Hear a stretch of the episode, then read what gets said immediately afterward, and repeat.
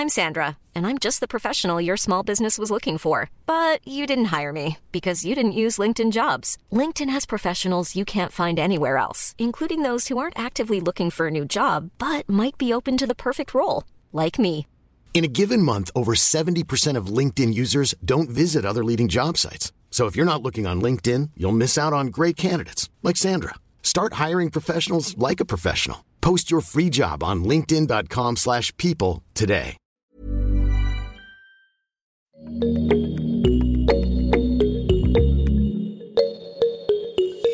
Chères auditrices, chers auditeurs, bonjour et bienvenue pour ce nouveau podcast. Il s'agit du replay de notre live Twitch sur la télé-réalité. Et d'ailleurs, n'hésitez pas à vous abonner au compte Twitch de Mademoiselle pour suivre nos lives chaque semaine. Aujourd'hui, Marine, directrice générale de Mademoiselle, et Alix, responsable podcast, reçoivent deux invités. Une autre Alix, la candidate des princes et princesses de l'amour, et Morgane, ancienne candidate de Secret Story. Toutes quatre échangeront sur la place des femmes dans la télé-réalité. Leur vie privée avec la célébrité, ce qu'on exige d'elles derrière les caméras ou la manière dont le public les perçoit. Et pour commencer, je laisse Marine vous parler de l'amour qu'elle portait à Benjamin Castaldi il y a quelques années. Je me souviens avoir couru euh, en sortant du collège euh, pour voir les émissions avec Benjamin Castaldi qui était ultra BG à l'époque, début 2000. euh, C'était quelqu'un, euh, Benjamin Castaldi. Oh, ça reste aussi, hein, malgré l'âge, Ah, il est bien ouais. conservé. Hein. Ok, mais ça, ça me fait moi cet effet-là en 2020, maintenant que je suis aussi une vieille personne. mais, euh, mais je m'en souviens. Et da- ouais. En tout cas, pour moi, la, la réponse est oui. Euh, bon, moi, clairement, je me suis pas du tout reconnue quand j'ai regardé Secret Story. Mais encore une fois, c'était une autre époque et vraiment, dans, particulièrement dans cette émission-là, on mettait beaucoup des étiquettes sur les candidats et, euh, et une fois que tu avais ton étiquette, tu la gardais pendant toute la Ouais. saison. Et j'ai j'ai vu, euh, j'ai vu les deux situations. J'ai vu des gens qui qu'on présentait sous un jour euh, parfois beaucoup plus gentils ou euh, ou sympas que ce qu'ils étaient. Et inversement j'ai vu des gens euh, euh, hyper cool qui étaient présentés ouais voilà c'est ça ridiculisé et ça ça fait mal parce qu'il y a des gens c'est vraiment des, des crèmes dans la vie et des gens super sympas. Et parce que ça passe pas dans le montage ou quoi hop ils se font squeezer. Et ça ça fait un peu mal. C'est pas que ça passe pas dans le montage, en fait. Il y a beaucoup plus d'explications que ça. Euh, moi, je suis d'accord avec toi. Je le vis actuellement avec la diffusion des Princes, par exemple. Euh, exemple, il y a beaucoup de critiques sur le fait que je crie, que je suis mauvaise, que je suis ça, que je me prends pour une star, que c'est que ça. Malheureusement, euh, la situation est que effectivement j'étais leur plus grosse tête d'affiche. Donc, ils comptaient sur moi et ils me faisaient bien comprendre que, que effectivement, ils reposaient euh, la majorité de leur programme sur moi. Et euh, comme tu le sais, euh, bah, quand tu es enfermé, tout ça, ça peut être compliqué. Moi, après, j'avais un peu plus de liberté. J'avais mis des règles parce que j'étais très angoissée euh, de retourner dans une télé. Et euh, ils ont choisi de ne mettre que les parties où je peux crier ou quoi, parce que ça fait du sens. Après, euh, là où on, on a un problème, c'est qu'en fait, les retours des personnes qui étaient avec moi sur l'émission, même les personnes les plus mignonnes et appréciées, douces et tout, bah, il se trouve qu'ils n'ont pas du tout la même version. Donc effectivement, je suis quelqu'un de très impulsif, mais ils ont décidé volontairement, et étant donné que j'étais leur grosse tête d'affiche, tu vois, j'avais une, équipe de, de caméramans tout le temps. Donc c'est-à-dire que quand les autres avaient besoin d'une caméra, ils venaient me demander à moi, Alix, tu peux demander à la prod.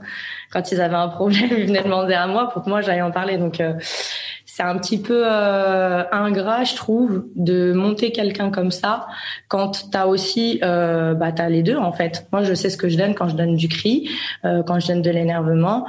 Je sais que ça peut paraître infondé et ça l'est parfois effectivement, euh, mais ils ont eu aussi toute la partie bienveillance, conseil, euh, toutes les fois où j'étais, bah, j'ai passé énormément de temps avec les prétendants, euh, chose que en général les candidats de mon envergure dans ce genre d'émission ne font pas. Et ça, ils ont les images de tout, de tout. C'est-à-dire que moi, j'ai vu des, des scènes incroyables euh, et je me suis dit, mais comment ça se fait? Et le problème, c'est que bah, même les gens s'en sont rendus compte parce qu'ils se sont dit, c'est vrai, elle crie, on la connaît, mais quand même. Et c'est là où effectivement on peut diaboliser quelqu'un et que effectivement ils ont ils choisissent de pas faire la balance. Mais c'est pas, je sais qu'ils le font pas contre moi, ils le font pour des histoires d'audience.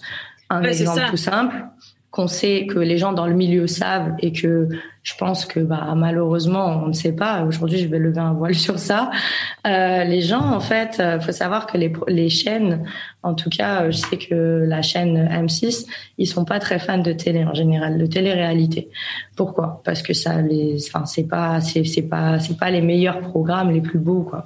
Mais malheureusement, c'est des programmes qui rapportent énormément d'audience.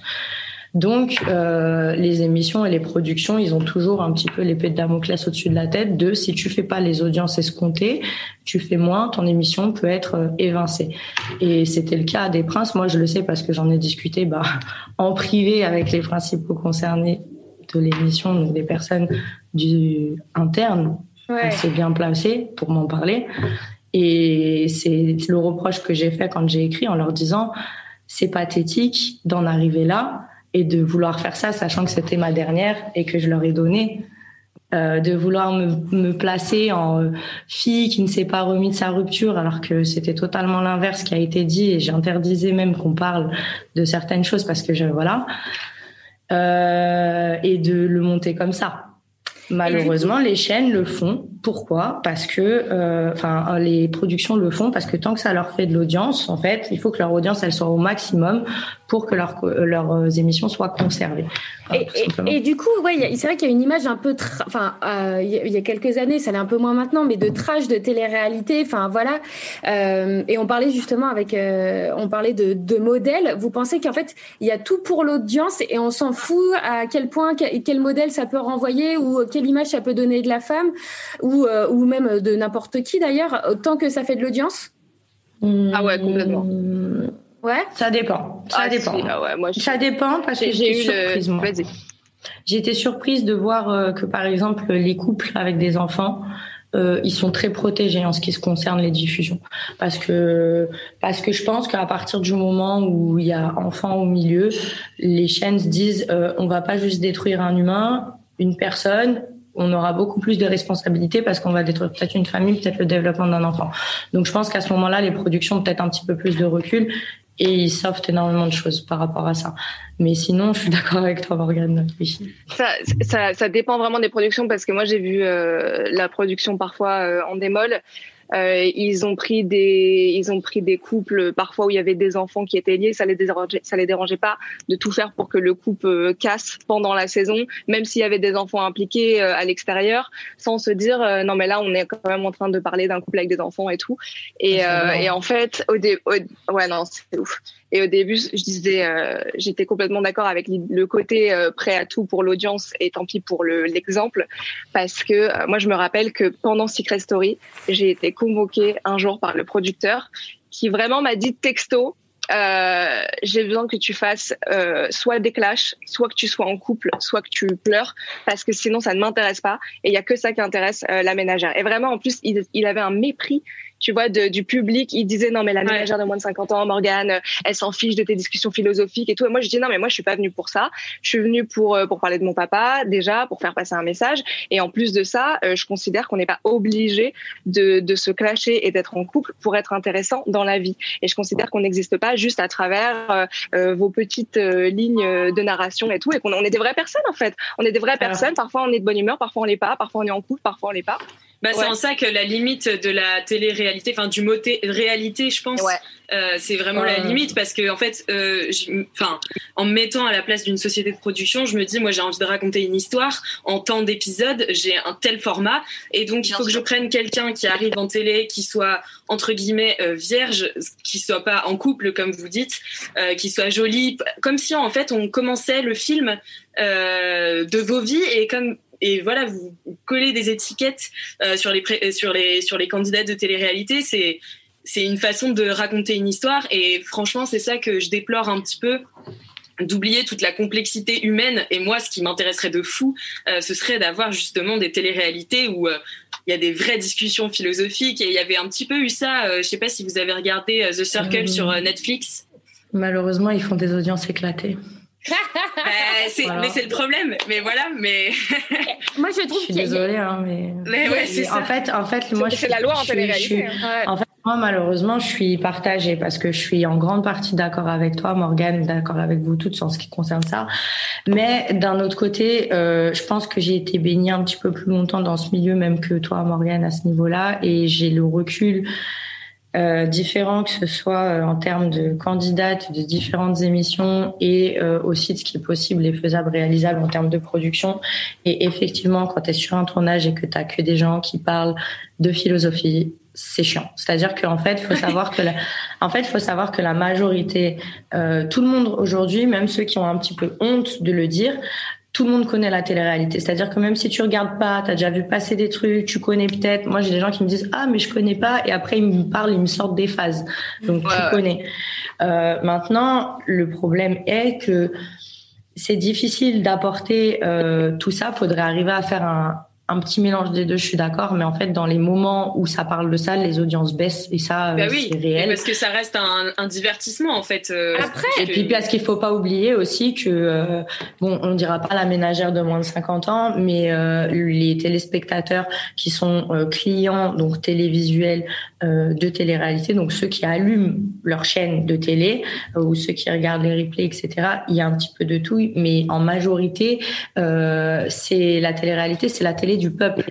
Donc en fait, tu as un petit peu tout type de personnes. Euh, effectivement, il y en a qui voudraient plus euh, de philosophie, il y en a qui voudraient plus. euh, en, fait, on veut tous un petit peu plus de choses dans la télé-réalité. Malheureusement, il y a certaines scènes qui intéressent plus que d'autres. Nana en train de lire un bouquin. Malheureusement, c'est la réalité. Même si elle est en train de parler de Nietzsche ou je ne sais quoi, ce sera grave pas intéressant pour les gens qui regardent. Pour un pourcentage de 2% sur la totalité, oui. Ouais, c'est ça. Malheureusement, tout le reste, c'est ça. En fait, le problème, c'est que les gens qui ça va pas intéresser, ils vont changer de chaîne. Et que eux, en termes d'audience, ils perdent. Donc, c'est des parts de marché de la même façon que quand tout est trop beau, tout bien, ils perdent. Euh, c'est pour Ouais. ça que tu as des émissions qui sont mignonnes, qui finissent par se mettre à faire du sans sas parce que euh, ils savent Ah oui. que les, les- c'est quand ils font un teaser et qu'il se passe bah bah bah et ça ça ça, ben les gens sont au rendez-vous. Bah, d'ailleurs, d'ailleurs, les teasers de télé-réalité, c'est un, c'est un Ils délire. sont très forts. hein. Punaise, ouais, non mais Ah les, ouais. les plans, il y a, il y a 17 plans dans la seconde et les monteurs, faut les saluer parce que ça, c'est des C'est phrases un travail de a- ouais, c'est un travail de malade. Mais euh, mais après, il y a des, il y a, enfin, je je sais pas si c'est du co-modèle français parce que moi, je, je regarde pas mal le Terrace euh, House sur Netflix. Je sais pas si vous voyez qu'il y a une télé euh, réalité japonaise Japonaise, ouais. Qui est ultra contemplative où on suit des gens dans leur quotidien et tout. Et c'est vrai que je sais pas si ça marcherait en France, par exemple. Enfin, Bah, c'est comme Euh, euh, au, Cana- Canada, il y a. Tu viens de dire télé-réalité japonaise. Il faut que je vous rappelle qu'au Japon, la police ont un logo de truc de dessin animé ou quoi. C'est qu'ils sont très chill, très kawaii, très mignons. Ils marchent pas en dehors des clous. Vous voyez, on est un petit peu plus. euh, C'est comme il y a ça chez nous, comme en Angleterre, vous allez avoir Jordi Shore où ça va être très sexué. Les filles, elles vont se comporter de façon et elles seront pas jugées. C'est culturel aussi. Ouais, c'est ça, c'est culturel. J'ai euh, vu qu'il y avait une euh, télé-réalité euh, au Canada qui s'appelle Occupation Double. Et euh, bon, une euh, copine qui l'a fait. c'est pas vrai. J'ai trop envie de la regarder. Mais apparemment, ils ont des cours sur le consentement et tout. Je suis là, ça a l'air incroyable, mais la base quand même de cette télé-réalité, c'est de mettre les gens en couple, et on va y arriver au couple parce que c'est vraiment, comme tu disais, euh, Morgane, euh, il me semble, c'est vraiment la base un peu de la télé-réalité aujourd'hui. Voilà, tout tourne autour des histoires d'amour, et même, euh, enfin, on demande aux jeunes filles d'arriver célibataires. À votre avis, c'est quoi le modèle du couple qui est renvoyé aux, aux téléspectatrices? Comment une femme doit se comporter en couple, euh, à partir de quel moment il y a couple. Enfin, c'est quand même des, des, des règles assez étranges par rapport à la vraie vie. Enfin, par exemple, le fait d'embrasser. Moi, c'est vraiment un truc qui me, qui, qui me fait rire à chaque fois quand je vois les émissions. Le fait d'embrasser quelqu'un, ça définit tu es en couple. Alors que CE2, dans la vraie vie, CE2. dans la vraie vie, tu vois, enfin, ça peut arriver, mais c'est pas, c'est pas une règle euh, obligatoire. Comme là, toutes les caméras sont sur toi. Euh, du coup, euh, à partir du moment où tu fais le, le, le moindre truc, bam, t'es en couple. Qu'est-ce que vous pensez de, du couple et de l'image qu'il renvoie Alix, je te vois sourire. non, mais ça me fait rire parce que tu as raison. non, mais c'est vrai que ça, on a l'impression qu'il y a des codes, euh, voilà, euh, de rencard, de machin. Euh, bah, en fait, c'est pas ça. C'est comme tu es dans un, un espace. Enfin, on a huis clos. Donc il y a une vingtaine de euh, une quinzaine de personnes au grand maximum, sauf pour des émissions comme Les Princes où il y a un peu plus de monde. Euh, tu peux pas t'amuser à rouler des patates à tout le monde sans prendre d'engagement, tu vois. c'est pour ça, euh, je sais pas. Après, ouais, mais c'est une vision de la société très euh, très prude aussi. C'est oui, enfin prude ou pas. Hein. Franchement, c'est totalement. Il y a un, un, total contraste entre ce côté de effectivement t'embrasses t'es en couple et le l'autre côté de on peut se séparer et sortir avec un pote juste après. Donc euh, moi, je, je t'avoue que c'est un truc que je saisis pas trop en télé-réalité, donc euh, je vais, je suis un peu d'accord avec vous là-dessus. Donc, euh.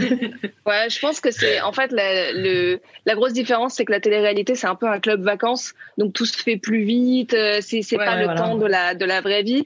Et il faut savoir qu'en plus quand t'es en tournage, ça passe plus vite pour toi. Hein. Ah oui, oui, oui, bah oui, une journée c'est genre une semaine quoi. Il se passe un truc le matin, un truc à midi, un truc l'après-midi, un truc le mmh. soir. C'est vraiment tout va beaucoup plus vite. Alors la question se pose du coup de est-ce que euh, est-ce qu'il n'y a pas un problème avec le nom de la télé-réalité qui finalement ne correspond pas tant que ça à une réalité? Est-ce qu'on peut présenter ça comme euh, est-ce que est-ce que c'est trop présenté comme la réalité alors que ça n'est pas? C'est une vraie question, tu vois. Euh, télé-réalité. Ouais. ouais, ouais.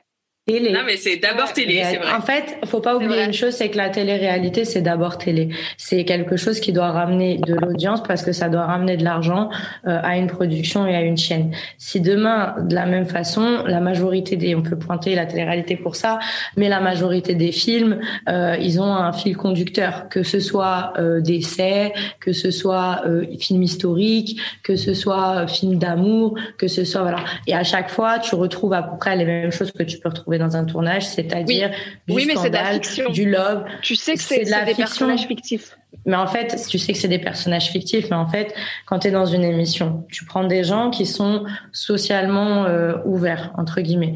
Donc, qui vont interagir les uns avec les autres. Ils sont jeunes, ils sont beaux, ils sont frais, il y a des hormones. C'est célibataire. Donc, tu les mets sous les cocotiers. Allez. Donc, c'est la réalité. Et demain, tu prends des gens, tu mets pas de caméra, tu prends une vingtaine de jeunes, tu les mets dans une maison et tu leur dis désolé, Covid 19 les gars, vous pouvez pas sortir, mais vous avez la piscine et le jacuzzi. Crois-moi que si tu mets des caméras dans les coins, tu vas avoir des trucs. Donc euh, il y a ça aussi. Il y a l'isolement, le côté pas de téléphone, pas de musique. Euh, C'est quelqu'un qui te dit allez, matin tu te lèves, euh, là tu dois aller là, tu dois ah là là. On ne dit pas fais ça, mais on peut te suggérer. Euh, si on voit que tu vas pas vers quelqu'un, moi je me souviens euh, lors de ma première émission, on m'avait dit euh, parce que bah, j'étais venue parce que j'étais déjà en bis bis bah, avec quelqu'un. Et en vrai, on m'avait dit parce qu'il y avait un, mec qui s'appelait Anthony Matteo et on m'avait dit ouais tu machin tu te trouves belle hein et j'avais on m'a pas dit va et fais un truc mais on m'a on m'a dit, tu sais, il t'aime bien. Hein et moi, j'étais là, bah non, je m'en fous, je suis pas venue pour lui. Mais voilà, donc en fait, il faut savoir une chose aussi, il faut rendre euh, à César ce qui est à César. Faut pas oublier que moi, en tout cas, de celle que j'ai faite, même si j'ai pu rencontrer des problèmes avec les productions à certains moments pour d'autres choses, on m'a jamais dit va fais ça. Mets-toi en couple. ouais. Non, non, non, non, non. On peut te dire ah machin t'aime bien ou ce serait bien que tu sois un petit peu plus euh, mélange-toi plus aux autres, euh, essaye d'être un peu plus rigolote, euh, machin. Ça on peut te le dire, mais on ne dit pas va faire ça avec machin. On peut te dire ah t'aimes bien. Ça dépend des, émissions. hein.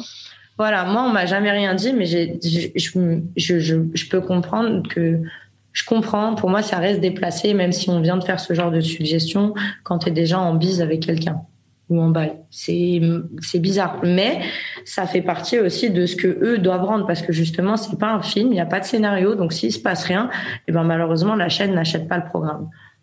Mais c'est vrai qu'il y a Pardon, euh, mais c'est vrai qu'il y a des organisations quand même cheloues que tu fais jamais dans la vraie vie. Enfin, euh, rien que les princes et les princesses de l'amour, d'avoir genre euh, trois gars célibataires qui répondent à, à, tes goûts et qui étaient comme ça, genre, bah vas-y, passe une semaine avec eux. Quand ils, quand ils vas-y.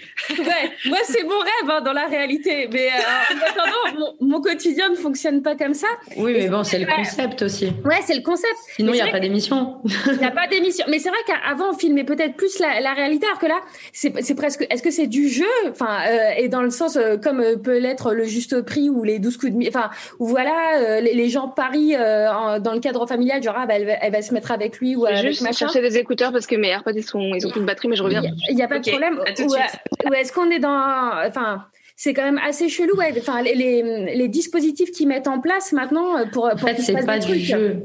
C'est juste que si tu veux une émission, ça fonctionne comment? T'as des casteurs et t'as une émission. T'as des personnes qui sont des personnes, des acteurs principaux, des gens qui ont déjà fait des émissions, des trucs qu'ils connaissent déjà. Donc ils les prennent, ils connaissent les personnalités, ils connaissent les antécédents. Euh, quand tu passes à la télé, que tu es sur des tournages, il faut savoir que toutes euh, les prods, ils ont parfois euh, des intervenants, des gens qui travaillent sur deux prods différentes, etc. Donc ils te connaissent plus ou moins, ils savent à peu près ton caractère, ce qui va te faire euh, péter un plomb, ce qui va te faire réagir, tout ça. Et ça, c'est un travail d'investigation qu'ils font en amont. Une fois qu'ils ont leurs personnages principaux, ils se disent, OK, il va se faire ça. Quelles sont ses faiblesses, quelles sont ses qualités? Et ils vont se dire, voilà, moi, mon émission, j'aimerais bien qu'elle se passe comme ça, comme ça, comme ça, comme ça.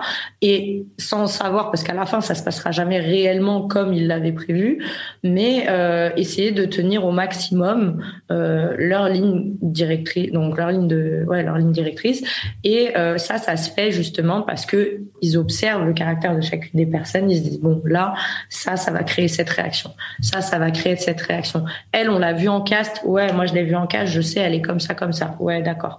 Et là où c'est un petit peu spécial, c'est que par exemple, tu vas avoir, euh, par exemple, des personnes qui arrivent sur une émission en prétendant pour quelqu'un pour qui ils ont jamais voulu venir. Tu vois. Et là, effectivement, ils sont obligés de rentrer dans un jeu d'acteurs parce que à la base, ils ont fait un cast ces gens-là juste pour faire de la télé, pour rencontrer personne parce que en cast, on ne donnera jamais les profils qui seront sur le tournage, donc t'as jamais les pré-profils à part s'il y a une campagne télévisée qui dit telle personne sera disponible, hein, comme euh, pour Carrefour, quoi. Euh, donc en fait, c'est les gens qui disent ouais, je viens, j'étais totalement sincère. T'as envie de lui dire euh, tais-toi, t'es venu faire un tournage, tu savais même pas qui est-ce qu'il y avait comme candidat, donc ferme ta bouche. Après, tu as d'autres candidats qui sont démarchés de façon différente, directement sur les réseaux sociaux, et qui, eux, parfois ne passent même pas euh, de casting, passent un casting mm. vidéo vite fait ou quoi. Et eux, c'est des gens qui veulent peut-être pas forcément faire de la télé. C'est ce qui s'est passé pour toi, Morgane, d'ailleurs. Enfin, euh, c'est. Euh, ouais, ouais, ouais. Moi, j'étais, j'étais démarchée par la, la production parce qu'ils avaient entendu parler de mon histoire avec mon papa transgenre, ils voulaient que je sois dans l'émission. Euh, à l'époque, en tout cas, il y avait un, un, double casting parce que la production se disait si on prend que des gens qui veulent absolument faire de la télé-réalité, on va avoir que des gens un peu euh, clichés. Et ils se disaient que euh, il fallait quand même que dans l'émission il y ait des gens qui fassent euh, qui fassent vrai quoi. Mais c'est vrai que c'était aussi une autre époque où on connaissait moins par cœur euh, les émissions de télé-réalité et les, et les concepts quoi. Moi, ce qui me Pardon. Moi, ce qui me choque un petit peu euh, parfois dans, dans les histoires d'amour, c'est bah, en fait euh, le, ce qu'on, tout le rôle qu'on, incombe aux femmes et notamment ce truc de. Il y a un peu une dichotomie euh, de la vierge et de la putain, c'est-à-dire. en fait, on peut pas. Il faut arriver. Donc, t'es face. si tu rentres en, en bibi avec un, un mec, il faut que tu le fasses attendre parce que si tu vas trop vite, euh, t'es la pire meuf mais il faut pas que tu le fasses attendre trop, sinon euh, ça veut dire que tu es une allumeuse et que tu, tu laisses. Euh, euh, enfin, euh, je sais pas, il y a un truc euh, pour moi qui est un, un peu gênant. de la société. Hein. Ouais, ouais, non, mais clairement, hein, mais c'est vraiment un reflet de la société. Je, je, je, je suis complètement d'accord. Et il y a aussi un autre truc dans le dans le couple qui est très très montré à l'écran, c'est justement ce déchirement, puisque comme tu disais, Alix, il n'y a pas, il a pas d'audience s'il n'y a pas de clash, donc forcément les couples, on va tenter de les déchirer, on va tenter d'avoir des, bah, des disputes entre eux, et mmh, enfin, je sais pas si on va comme ça. tenter, mais en je dirais, on met les choses de façon propice. Il faut savoir que tout ce qui se passe en télé-réalité aussi, c'est au bon vouloir des personnes et des protagonistes. Quand t'as un mec que sa meuf elle est à, à la maison et qu'il accepte de tomber dans un truc pas net, c'est sa responsabilité. Quand t'as une nana, son mec, il est en je sais pas où en train de faire un truc et qu'elle va faire un shooting et qu'elle décide de rouler une pelle à un mec, ben c'est sa responsabilité à elle. Personne n'a pris oui, parce que, la met dans la bouche bien.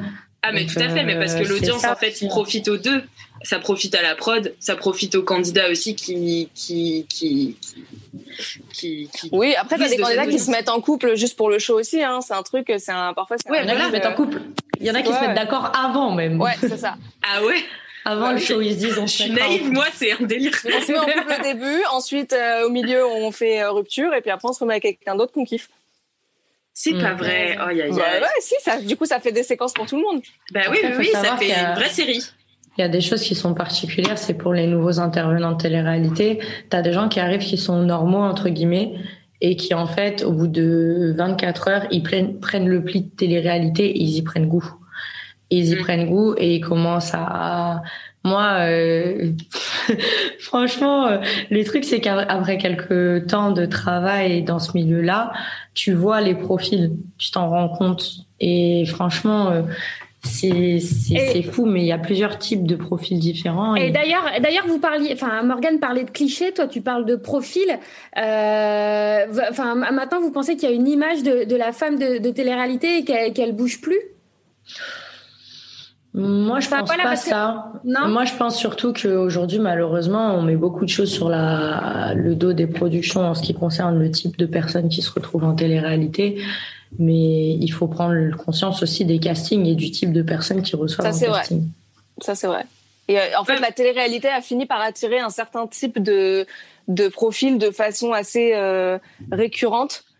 Et, et, malheureusement, ça crée, euh, ça, ça, crée un cliché, quoi. Ça, parce que, ça crée des gros clichés, même. Ouais, ouais, ouais.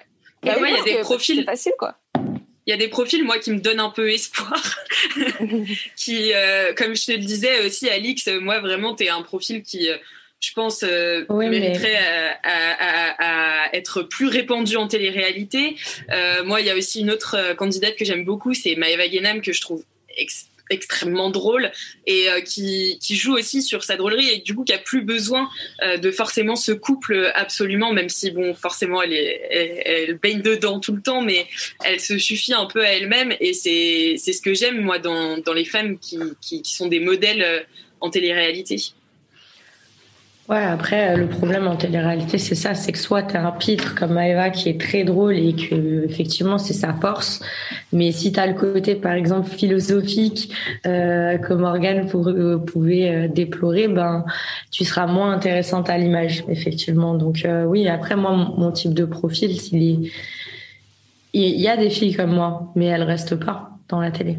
Parce et tu l'expliques comment Ouais. Je l'explique parce que la majorité des conversations que tu peux avoir avec euh, les gens de télé, c'est elles sont elles sont diverses et variées. Elles sont parfois euh, très intellectuelles et totalement intelligibles pour tout le monde euh, sans problème.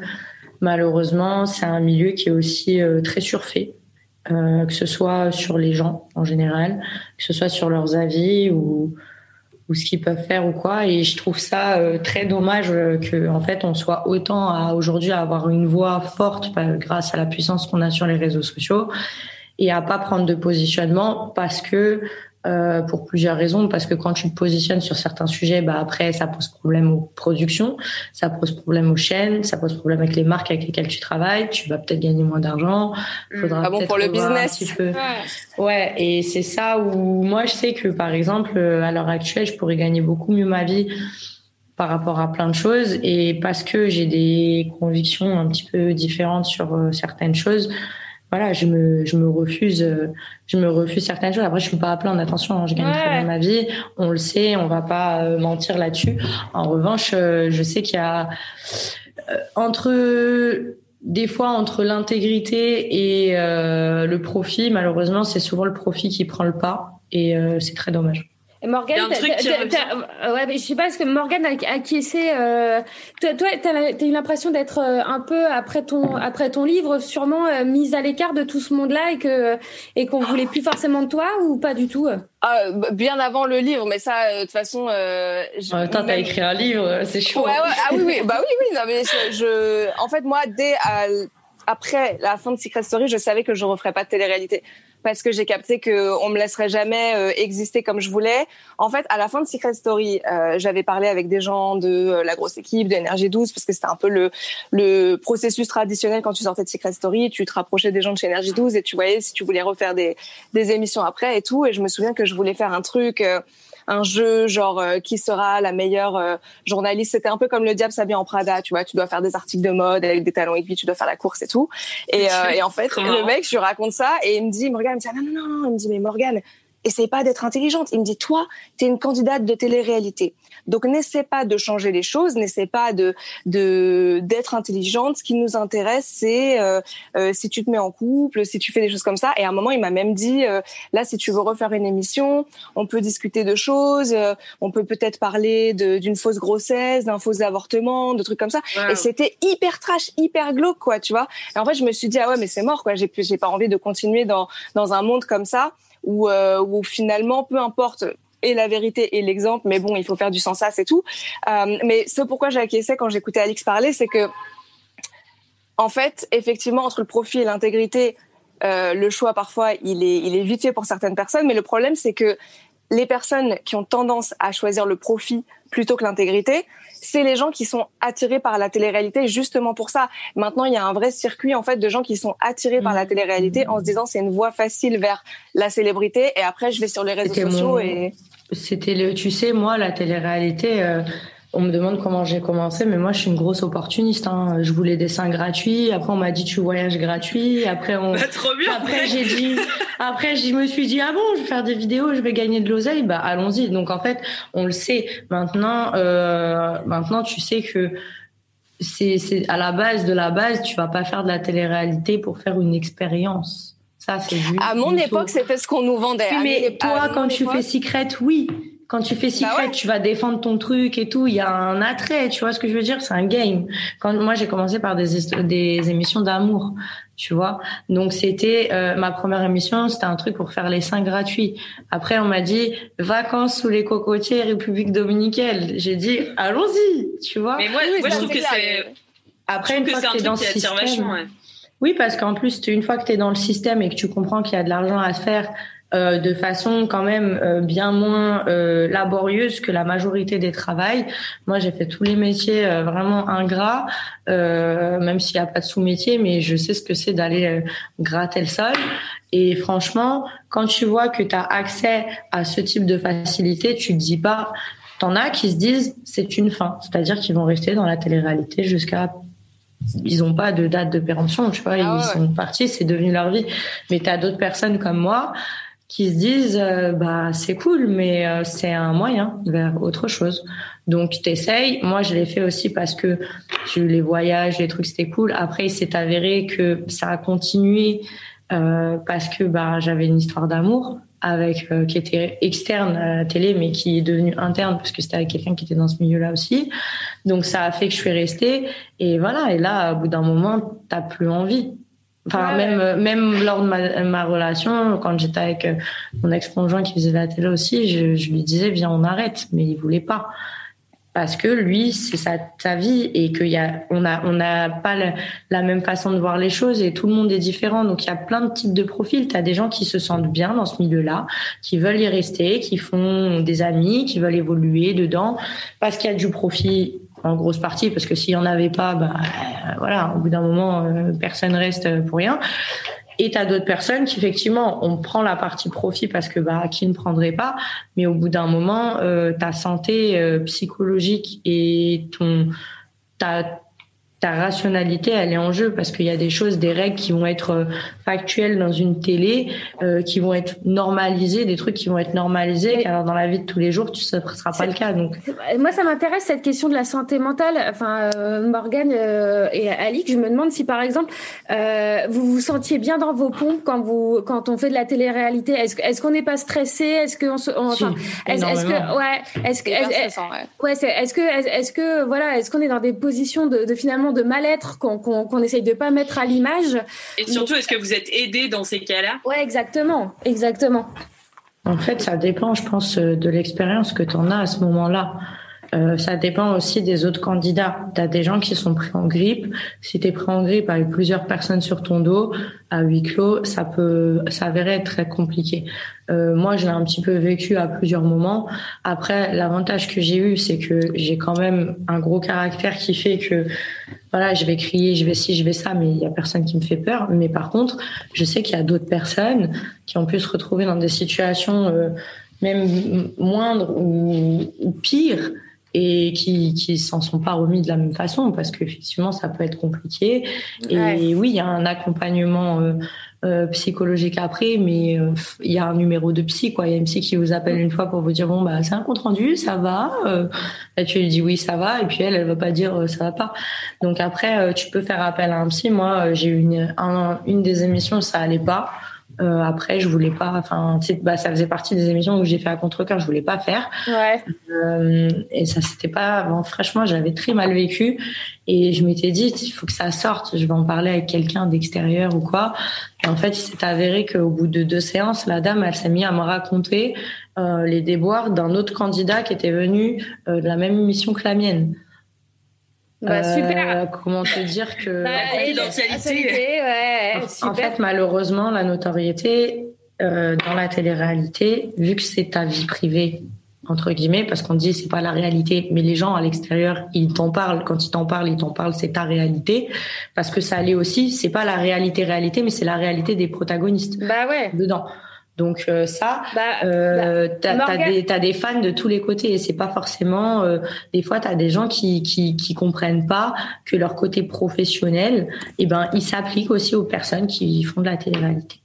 Et, et Morgane, vu que ça touchait vraiment en plus, enfin ta vie perso, euh, de ton, enfin l'histoire euh, liée à la, à la télé-réalité avec ton père, comment comment toi, euh, t'as été, enfin ça, ça, a été ça a été compliqué euh, après. Euh, alors sur au niveau du stress et de la santé mentale, moi ce que j'ai vu, enfin ce qu'on a vécu dans Secret Story, c'était vraiment hardcore. Mais c'est vraiment c'est le plus extrême que tu peux vivre parce qu'il y a il y a plein de de circonstances qui font que on est sous pression. Et déjà, il y a la pression d'être filmé, d'avoir des caméras qui te filment. Les gens croient qu'on les oublie, mais on les oublie pas. On s'y fait. c'est comment c'est des, elles sont comment les caméras? Il y a, il y a les deux en fait. Il y a des caméras qui sont sous les sous des globes noirs et les globes noirs ils sont partout. Et en fait tous les murs de chaque pièce sont des grands miroirs euh, sans teint et donc derrière t'entends les mecs euh, ouais, ouais ah c'est une autre vie après pareil la lumière la luminosité c'est hyper intense. Toutes nos journées sont sont régulées euh, comme ça. Euh, ce que je sais c'est que dans Secret ouais c'était hyper dur parce qu'on avait aussi cet effet complètement coupé du monde. Donc tu peux plus t'as mm. même pas ton ton système de soutien tu vois tu peux pas parler avec ta mère si ça va pas ou avoir un break aucune émission. enfermé ouais aucune bah, émission ah ouais, tu, tu, peux même pas appeler non, de temps non, non, 5 minutes par jour? Si t'es, non, non, non, non, t'as le droit le dimanche. Alors ça dépend. Si t'es un gros candidat euh, sans enfants, parce que quand t'as les enfants, t'as le téléphone à peu près quand tu veux, mm. euh, au cas où s'il y a un problème. Mais sinon, sans enfants, t'as ton téléphone le dimanche pour tes placements de produits. Si t'as des placements de produits, sinon tu n'as pas ton téléphone, tu ah dois téléphoner avec la production sur haut-parleur avec euh, ouais, ça c'est la base. Ouais. C'était ça pendant l'isolement, mais après c'était pendant l'émission, ah, c'était que dalle, que dalle, quoi. Ah non, non, pendant les. Bah, vous, après, vous êtes en isolement, isolement, si. Ouais, ouais, ouais, mais c'est. Il y a des gens qui pètent un plomb, hein, vraiment. Hein, c'est des ah trucs. bah, parce qu'après, les gens hein. sont aussi en sevrage de plein de choses. T'en as qui sont habitués à consommer beaucoup d'alcool, beaucoup de stupéfiants. Ils arrivent, ils ont plus rien. En plus de ça, euh, voilà, on n'a pas forcément accès à l'eau chaude euh, tout le temps et tout dans ce ouais. donc c'est très. Euh... Ouais, ouais, Vous aviez une situation précaire et tout comme ça? Ah oui, oui, oui. On avait, on avait le droit à 30 minutes d'eau chaude par jour à se partager à nous tous, sachant qu'on avait deux douches collectives et qu'au début on était 18. Ah non ouais, l'hygiène était. Euh, mais mais c'est quoi le délire? En fait, c'est un, une volonté de contrôler tous nos faits et gestes euh, trop poussés de la production où il y a eu des dérives et c'est parti, euh, c'est parti en live et d'ailleurs il y a, il y a plusieurs candidats de Secret Story qui ont fait des tentatives de suicide et dans un cas ça avait été, ça a abouti malheureusement à un suicide. L'organisation de Secret Story c'était vraiment hyper hyper hardcore parce qu'il y avait ce côté euh, déjà c'était une très grosse émission c'était les débuts et c'était du 24 heures sur 24 et euh, isolement complet. Et il y avait des gens qui, euh, qui pétaient un plomb. Et normalement il y avait une psychologue dans l'émission mais vraiment elle était en fait elle était plus là pour aider la production à obtenir ce qu'il voulait de nous que de nous aider vraiment quoi. Moi j'avais demandé à lui parler une fois et en fait c'était pas du tout un soutien quoi. C'était c'était et vous pas quand il voyait qu'il y avait certains candidats qui pouvaient justement arriver à être dans des, dans, enfin, vraiment critique niveau psycho euh, à cause de l'enfermement, ils trouvaient pas une solution pour les faire sortir justement une élimination ah, non. quoi. Non, non, non, au contraire, ils te, bah, ils te, si, si tu sers plus à rien dans le jeu, s'ils t'ont utilisé, qu'ils ont plus besoin de toi, ils te font sortir parce que Secret c'est long aussi, hein, c'est trois mois, t'as une sortie par Ouais. semaine. Trois mois Donc, Ouais, ouais, ouais, c'était 14 semaines, moi, mon, ma saison. Ah ouais, voilà, et perdre un Secret, candidat hein. avant, c'est, très difficile. Donc, en fait, c'est, si t'avais pas fini de servir, il fallait plus ou moins que tu restes et tout. Après, tu peux demander à partir si tu veux, mais ils vont tout faire pour te convaincre de rester, te, te parler de ta famille, te dire que ça va peut-être les décevoir si tu sors et tout. Donc, c'est hyper Et compliqué. Secret, tu vois. c'est comment vous signez un nombre de jours sur place Tu signes, tu euh, au début, pas tu signes un, un nombre de semaines. Et après, si ça marche bien, ils augmentent le nombre de semaines et tu signes un, un avenant, quoi. D'accord. Ouais, Ouais. Les filles, il va falloir que j'y aille parce que je, je dois Oui. aller bosser après. Je suis en télétravail. euh, Merci d'être venue. euh, Merci Morgane. beaucoup, Morgane. bah, C'était un vrai plaisir. C'était très sympa. Merci. À, À très Eh bientôt, ben, j'espère. Ciao. Morgane. Ciao. J'ai vu une question passer. euh, Ouais, moi aussi, j'ai plusieurs questions Ah bah, dans le chat. Vas-y, Alix, euh, Alix Mad, du coup, puisque je je suis en tête à tête avec les Alix. Oui, c'est clair. Faut pas que je Euh. Est-ce que les candidats, euh, les candidates sont toutes payées pareil et de même par rapport aux garçons? Alors, euh, il y a des filles qui sont payées plus que les hommes dans la télé. Parce que euh, comme il y en a qui sont payés moins que certains mecs, en fait, comme des mecs qui sont payés moins que d'autres mecs, ça, c'est, il y a vraiment pas de sexisme à ce niveau-là. Tout simplement qu'en fait, tu négocies. Euh, c'est à toi de négocier. Donc, quand tu rentres en télé, que tu as un candidat lambda, euh, bah, tu es au SMIC, voilà, euh, la journée euh, quand t'es prétendant et tout. Et après, quand tu prends de l'ampleur, c'est à toi de négocier euh, tes cachets. Donc, si t'es malin, bah, tu peux arriver des fois à négocier peut-être plus qu'un mec qui aura moins négocié que toi. Et voilà, mais ça, c'est en fonction de ton capital sympathie, je pense. Enfin, Et c'est, euh, ouf parce que c'est difficilement mesurable en plus, quoi. C'est, c'est vraiment une négo et ta chance, fait- faut y aller au culot. Ouais, c'est ça en fait. Ça fait, euh, c'est très girl boss aussi parce que ça, c'est un truc euh, qu'on qu'on n'apprend pas trop aux jeunes filles à, Après, à, assumer, à négocier euh, leur salaire et tout. C'est toujours un vrai. truc qui est difficile à faire pour les jeunes femmes. Donc là, c'est un, un côté un peu, bah vas-y en fait, euh, tu peux. Bah, moi, c'est ce que j'expliquais aux filles qui, enfin aux filles, au- à tout le monde en fait qui allait signer, euh, par exemple à la sortie d'émission, c'est qu'il y en a qui ont, qui signent, bah, des nouveaux candidats qui signent avec des agences, des ci, des ça. Euh, en fait, les gens, ils ont tendance à penser quand on leur présente un contrat que c'est comme un contrat, tu sais, tu vas travailler dans un restaurant, t'as tant d'heures, c'est comme ci, c'est comme ça, t'es payé tant. Mais c'est pas ça, hein. faut expliquer vraiment que c'est un métier d'intermittent du spectacle. Ça veut dire que t'es comme un footballeur, c'est à toi de négocier ta valeur. Donc, quand tu arrives, t'es personne, on te connaît pas, tu acceptes, il faut gravir les échelons, mais il faut comprendre aussi que même à la première fois, on te présente ton contrat, quand tu as fonctionné à peu près dans une émission, tu le sais, tu as à peu près quand même un petit peu de recul par rapport à l'intérêt qu'on a pu te porter ou pas. Euh, c'est à toi de négocier et surtout de regarder. En termes d'argent, on vous propose toujours un truc sympa la première fois. Euh, par rapport, euh, on va te proposer peut-être, je pense que je crois qu'ils doivent proposer 2000 euros peut-être 3000 euros sur les premiers mois. Donc là, on te présente un contrat comme ça avec 3000 euros. Tu te dis, waouh, super, 2000 euros, c'est génial. Sauf que le truc, c'est que c'est que c'est bien, mais il y a des clauses qu'il faut regarder aussi parce que peut-être que les agences dans lesquelles tu vas euh, en premier lieu, c'est pas forcément celle avec qui tu seras plus tard. Et les gens ne pensent pas regarder ça parce que dans un métier normal, on signe ton contrat. Bon, tu sais que si tu as un problème avec ton patron, bah t'as l'URSSAF. Tu sais que tu as tant d'heures par jour qui sont truc. Euh, c'est totalement différent. Je pense qu'il y a un manque d'information à ce niveau-là parce que la majorité des gens, ils arrivent, ils se disent bah je vais, je veux percer ou je vais devenir ci ou je vais devenir ça, mais je vais signer un contrat comme si euh, euh, j'étais euh, dans la restauration ou dans le dans les vêtements ou quoi. Alors que non, ça se négocie et surtout il faut regarder les clauses euh, de, de les clauses de rupture. C'est très important parce qu'il y a des il y a des très gros problèmes, je pense dans ce, dans ce milieu à cause de ça. Et après, pour se négocier euh, bah, au prix des émissions, une fois que tu commences à rentrer dans la vie active euh, de notoriété publique et que tu commences à faire des placements de produits, tu connais également ta valeur. Euh, en ce qui concerne les ventes déjà. Et tu faut, ça dépend, ça se négocie de différentes façons. Si tu peux faire tes placements sur l'émission, que tu perds pas tes jours, euh, ça, il y a plein de choses qui rentrent en compte, je pense, pour euh, pour euh, déterminer le prix. Et c'est une c'est un peu comme les enchères avec la production où là chacun dit ouais non non non non c'est ça c'est ouais c'est les enchères faut un être, peu. faut être malin quoi faut être un peu malin. Faut être malin. Mais même avec, euh, même après, en général, pas qu'avec les productions. Hein, quand tu, comment, en fait, faire de la télé, devenir, de, devenir public, c'est monétiser son image. Donc en fait, euh, il y a beaucoup de gens qui, qui, arrivent dans ce métier et qui se rendent pas compte. Moi, j'étais la première à pas m'en rendre compte euh, que quand tu monétises ton image, bah, tu as une valeur. Des fois, tu connais pas ta valeur, donc tu peux te faire voler euh, par des, des personnes qui sont mal intentionnées. Euh, tu peux aussi euh, Enfin, c'est, c'est, et tu peux te négocier. Il faut pas avoir honte de taper du poing sur la table pour avoir ton pain. Et, et, d'ailleurs, toi, ton, ton rapport, euh, est-ce que ça t'a aidé avec la confiance en toi et tout, la télé-réalité?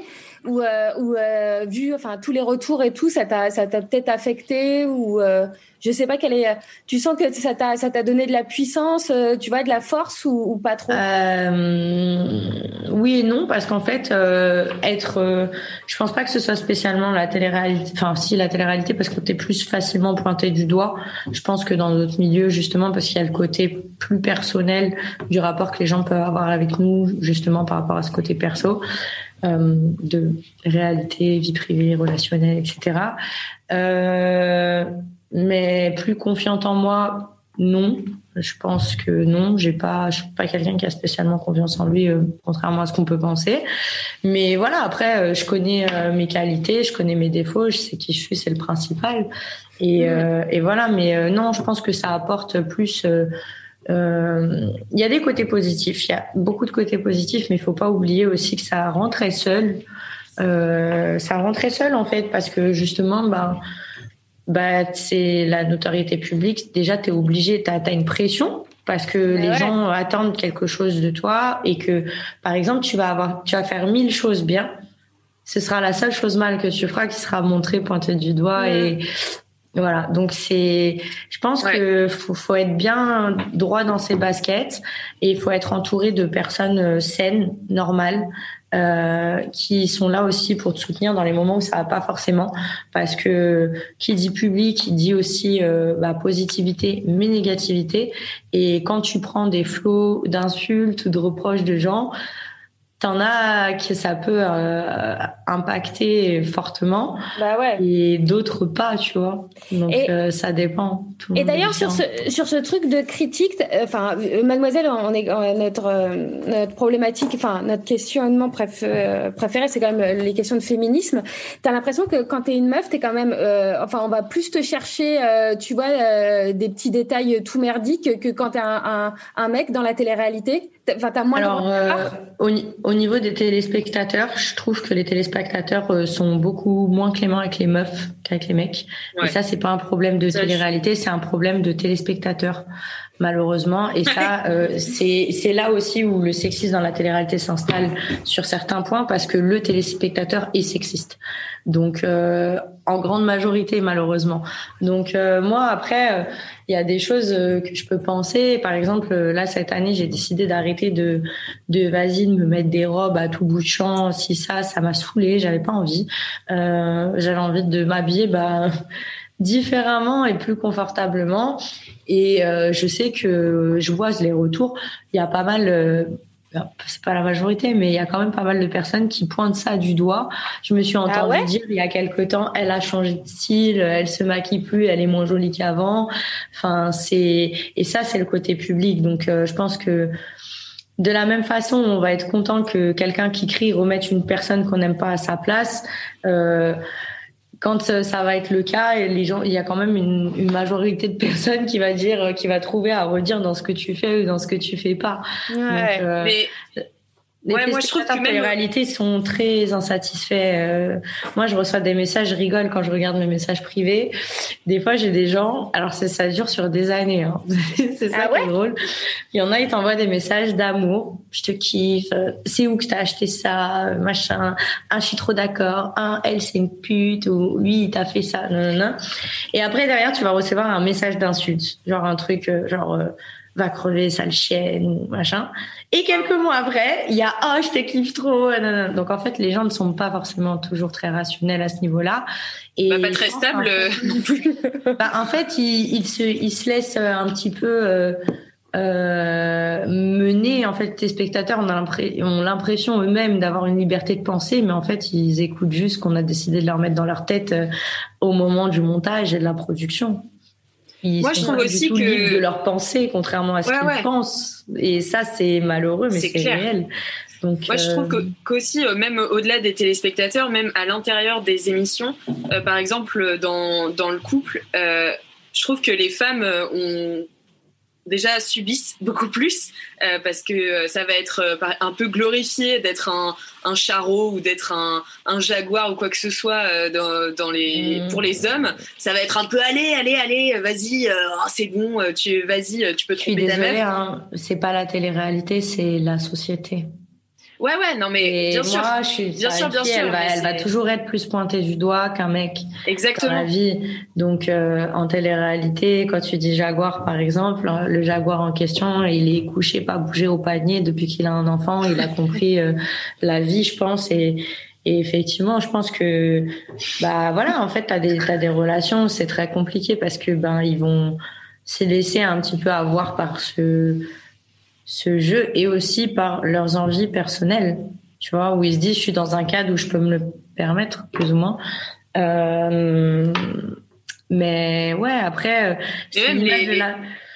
on peut penser que la fille, elle, est plus rabaissée, tu penses? Non, enfin, bah, en fait, pas, pas rabaissée, tu vois, mais je trouve que, en fait, elle est par exemple, je prends l'exemple de, Carla et Kevin, qui est un, couple euh, phare euh, de la télé-réalité où on les a vus vraiment naître en télé, euh, tout se disputer. Vraiment, c'était atroce. Et vraiment, à la fin, perso en tant que téléspectatrice, j'étais au bout. Enfin, je me disais, c'est pas possible. Ça peut qu'est-ce qui, les tient ensemble tellement cette relation semble, en tout cas de mon point de vue, toxique. Et en fait, j'ai trouvé que parfois les, les mots des autres étaient assez durs envers euh, envers Carla qui se faisait quand même euh, sacrément humiliée. Euh, on lui disait, bah alors il fallait que ça dure un temps, qu'elle soit en colère un temps, et puis après on lui disait allez allez allez, pardonne-lui ou alors trouve un autre gars. Enfin voilà, je trouvais que ça, on demande beaucoup aux femmes au niveau du couple quoi. Alors moi à ce niveau-là, pas en les concernant eux directement, mais sur le principe, je suis assez d'accord avec toi. Maintenant, euh, pour ce qui concerne Carla et Kevin, euh, c'est effectivement c'est une relation qui est qui totalement a été totalement euh, euh, découverte par la gente de son commencement à, enfin, à là où ils en sont aujourd'hui.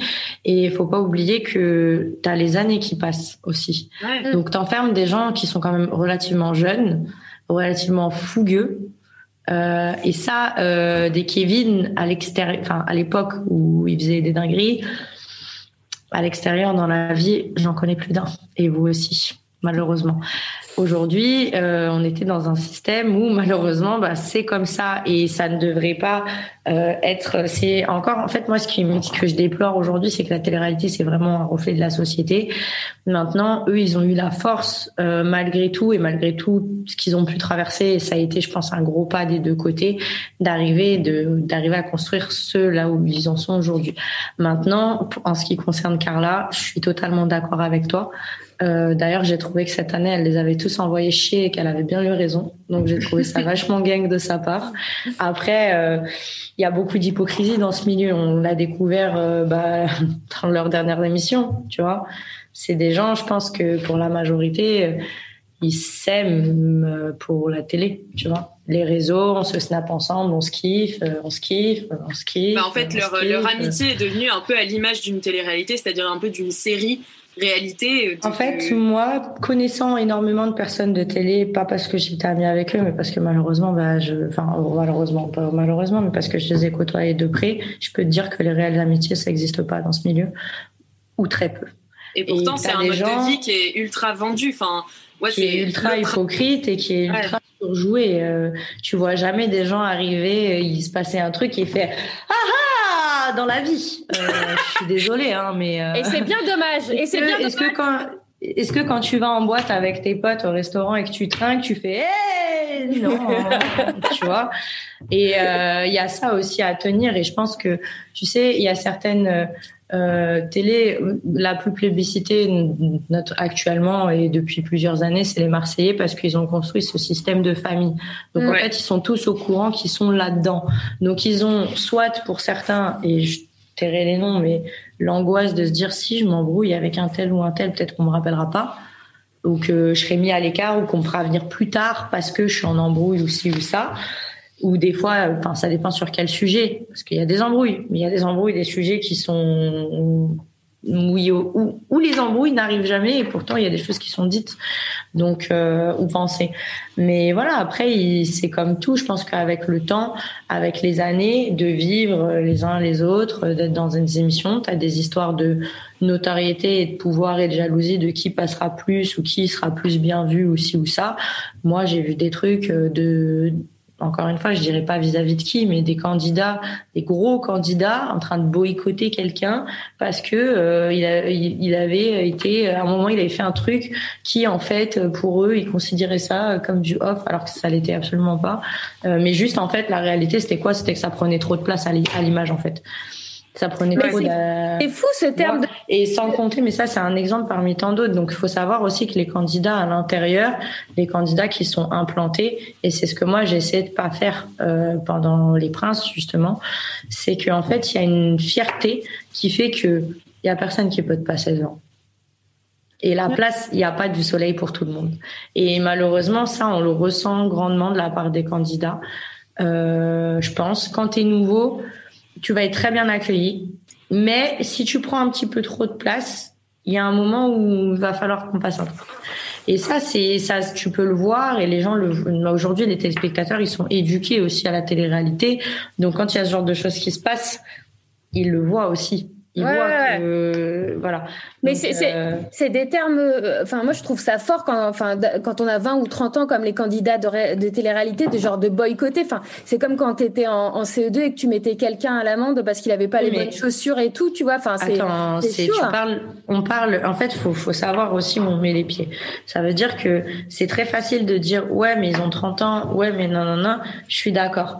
Maintenant, euh, faut pas oublier qu'on est dans un contexte particulier à huis clos, dans un endroit où il y a des jeux, des, des bouteilles, de problèmes, de tu fais un smack, t'es en couple, euh, de euh, t'es sorti avec quelqu'un, le lendemain tu peux coucher avec quelqu'un d'autre, c'est pas grave, ou alors c'est grave, on en parle au petit déjeuner, mais c'est totalement normalisé. C'est pas la vie, tu vois. Euh, c'est des choses, c'est des choses qui peuvent être, ça fait un peu très colonie même par moment, ouais, très euh, adolescent plus qu'adulte. Exactement, exactement, exactement. Euh, et c'est un mode de vie qui est oui, après les protagonistes sont effectivement trentenaires, t'as raison, mais au bout d'un moment, ça, c'est ce que je disais, moi, j'ai pas envie de rester là-dedans parce que au bout d'un moment, quand il reste, tout ça, c'est, ça devient ta réalité et t'intègres des choses qui deviennent ta normalité et ta façon de penser euh, qui est normale. Donc c'est pour ça que tu peux entendre des choses totalement aberrantes parfois sur euh, la vie en général de la part de personnes qui peuvent être dans ce milieu depuis trop longtemps parce que je pense qu'en fait ils ont juste fait euh, bah, corps à corps avec leur milieu et que leur façon de penser et, et, de réfléchir, elle est, elle est en accord avec ça parce que on dit télé-réalité, mais pour les protagonistes qui sont dedans, c'est la réalité. Ouais, ouais. Non, mais c'est sûr, mais on se rend, nous, on se rend pas forcément compte, quoi. Bah non, en fait, c'est ça le truc aussi, c'est que tu vois, nous, on est, nous, avec Marine, on est euh, téléspectatrices. Et du coup, moi, ce que je vois comme mode de vie qui est un peu vendu par la télé-réalité, c'est justement ce truc de bande de potes. Et c'est un truc que j'ai eu du mal à retrouver côté meuf. Euh, c'était souvent des bandes de mecs qui serrent les coudes quoi qu'il arrive. Il y en a un qui trompe machine, mais ils vont se serrer les coudes quand même et tout. En même Alors temps, les potes, tu parles de Marseille, tu parles de Marseillais en particulier. Ouais, moi je suis, enfin, je, je regarde principalement les Marseillais. en fait, les Marseillais, euh, les Marseillais, la différence, c'est qu'en fait, la bande de potes, elle s'est faite parce qu'un tel connaissait un tel qui a fait venir un tel qui a fait venir. Oui, c'est ça, c'est des potes à l'extérieur aussi. Ça aussi. Les filles, elles n'étaient pas copines. Les amitiés, elles se sont créées avec le temps. C'est ça, et je trouve que du coup c'est hyper intéressant, tu vois, parce qu'il y a vraiment une forme de sororité, je trouve, qui émerge. Alors qu'elle soit vraie ou non, parce que j'imagine, enfin comme tu le dis, Alix, en fait, on ne sait pas le quart des trucs qui se passent, donc vraiment, est-ce que c'est vrai, est-ce que c'est honnête? On ne sait pas. N'empêche que ça transparaît à l'écran. Ouais, c'est ça. Et enfin, si tu veux, quand on dit, bah, euh, je la défends parce que c'est ma pote. Moi, c'est un truc que j'ai envie de voir, tu vois. J'ai envie que les jeunes femmes, elles regardent ça et elles se disent, bah ouais, en fait, je vais défendre ma pote et, euh, et je vais pas essayer d'être, euh, enfin d'écraser les autres femmes pour être. Euh, c'est ce que disait l'écrivaine féministe Adichier là que en fait on a été élevés pour être en compétition les unes avec les autres et qu'on commence à peine à s'apercevoir que bah, on peut on peut se réunir. Et je trouve que ça se voit de plus en plus en, en télé-réalité de enfin de ouais de, de principe de sororité. Après peut-être euh, peut-être que c'est euh, c'est des conneries je sais pas. En fait ça ça dépend encore une fois des protagonistes que tu as si tu as une fille qui est dans sa tête elle est girl power, elle se dit, moi j'en ai rien à fiche, je veux que ce soit comme ça, comme ça, ça se passera comme ça. Mais faut-il encore qu'elle rencontre des personnes qui lui rendent ce qu'elle donne? Ouais, ouais. Parce que tu as des gens qui vivent dans la télé-réalité, malheureusement, qui vont se dire, pour un moment, parce qu'ils ont le système de comment ça peut se passer, pour un moment peut-être avoir une histoire ou ci ou ça, ça peut être un lien qui peut être très fragile. Donc ça, ça se vérifie au fil du temps, tu vois. Mais euh, oui, effectivement, après, tu sais, la... j'ai une copine que j'ai rencontrée bah, dans Les Princes, s'appelle Sarah. Elle est italienne, enfin elle est tunisienne, mais habite en Italie. Et euh, il y avait un truc qui l'a choquée, ça la rendrait, ça la rendait très triste parce qu'il y a une fille qui lui a fait la misère à, à elle et à Maria en fait.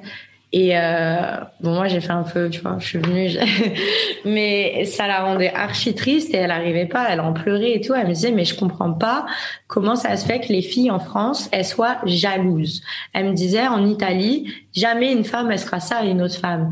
Une fille, elle se tienne les coudes. Donc encore une fois, je pense qu'il y a une grosse partie culturelle, malheureusement, et ça, ça vient aussi euh, pas des médias en général et de notre gouvernement et même de l'éducation nationale, plein de choses où on n'éduque pas correctement aujourd'hui euh, bah, la société à être un petit peu plus féministe. Et qui dit féministe, ça veut pas dire euh, euh, spécialement de plus raser les poils de sous les bras ou de s'habiller en je ne sais quoi. Non, c'est c'est chacun a une part de féminisme à sa façon et il faut que ce soit accepté aussi. Ça avance, le temps avance au fur et à mesure, il y a un petit peu de changement. Ouais ouais. Non mais c'est moi, j'ai de l'espoir en tout cas. Je voulais parler aussi d'un autre truc, puisqu'on parle beaucoup, on, on, va souvent du on au off, parce que du coup, toi, Alix, t'as l'expérience du off, nous, on n'a que l'expérience du on.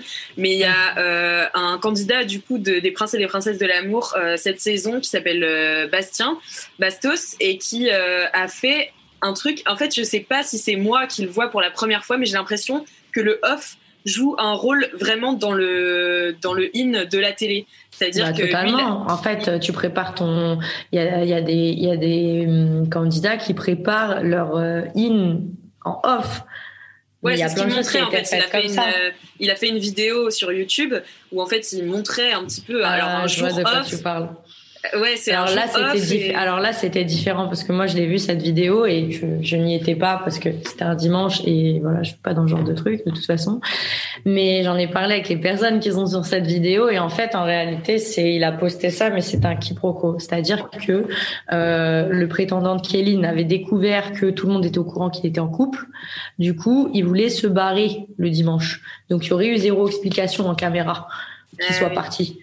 Donc en fait, là, en gros, ils étaient en train de, faire euh, des trucs pour pas qu'ils se barrent et pour que ça se passe comme ça et qu'il y ait quand même une explication. Donc effectivement, c'est un dessous qui a été pris euh, comme de la manipulation de la part des téléspectateurs, alors que parce que les gens ont vu ça et que moi j'aurais pensé la même chose, tu vois. Mais en vrai, euh, c'était surtout parce que bah il y aurait eu une scène euh, où le gars, bah il y avait pas de caméra le dimanche. Hein, euh, les mecs sont à l'hôtel. voilà, il avait compris qu'il allait se faire griller et pas qu'il s'était qu'il avait une meuf à l'extérieur. Et du coup, il voulait se barrer avant qu'on puisse le filmer en mode bah toi t'as une meuf. Donc du coup, c'était différent. Mais t'as raison sur une chose, c'est que t'as des gens qui sont totalement différents en champ et hors champ. Et ça. c'est incroyable. Moi, j'ai eu beaucoup de mal quand j'ai commencé à comprendre ça, parce que les gens qui te parlent et qui usent euh, de, de, de, de, la capacité que tu peux avoir à, à, te confier à eux ou, ou à quoi, ou peu importe, pour prendre des informations sur toi pour après s'en servir contre toi. Euh, D'ailleurs, ils sont même pas payés pour ça, hein, mais euh, mais c'est c'est un c'est un système euh, qui est fréquent dans la télé-réalité et, et tu le sais pas quand tu commences. Alors il y a certaines filles ou un garçon qui arrivent et c'est malheureusement souvent les filles qui sont plus vicieuses euh, qui ont déjà ce système là en tête et qui se disent déjà c'est comme ça comme ça que je vais faire. Donc euh, ils se le font entre eux in off euh, machin euh, et c'est difficile de le comprendre mais ouais ça joue beaucoup. Il y a beaucoup de choses qui se passent en off.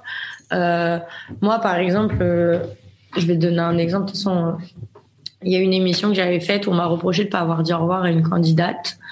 Euh, en fait, j'étais punie par la production dans ma chambre. Et la candidate le savait. et le dimanche. Punie On est punie J'étais punie. On est plus, mais j'étais punie en fait parce qu'en fait j'étais très fatiguée depuis deux jours parce qu'on dormait pas et j'avais une activité la journée et j'avais demandé si je pouvais ne pas aller à l'activité et me reposer parce que je dormais debout.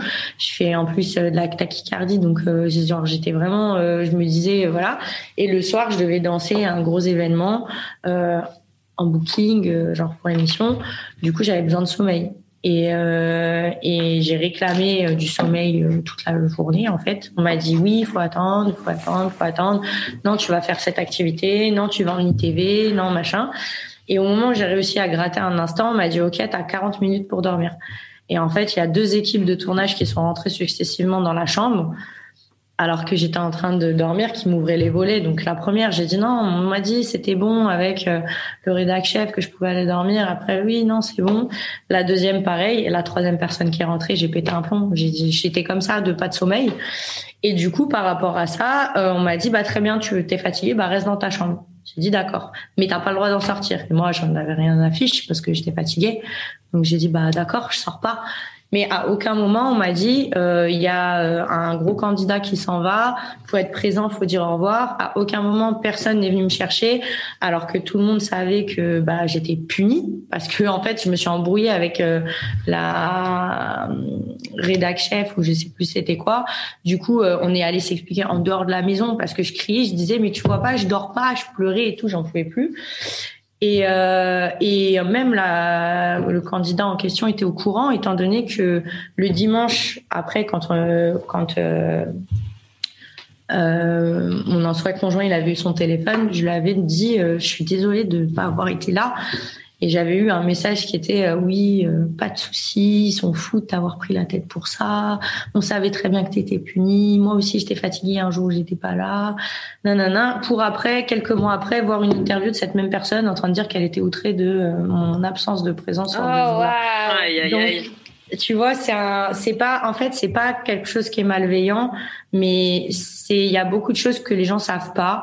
Et après, c'est à toi d'accepter euh, bah, parce que ça fait partie des choses malheureusement que tu peux pas contrôler. Donc tu veux dire quoi?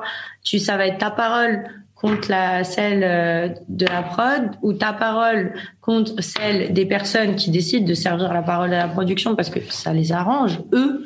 Tu vois, euh, c'est voilà. Après il y a du favoritisme hein, dans toutes les émissions. Ouais, évidemment, évidemment.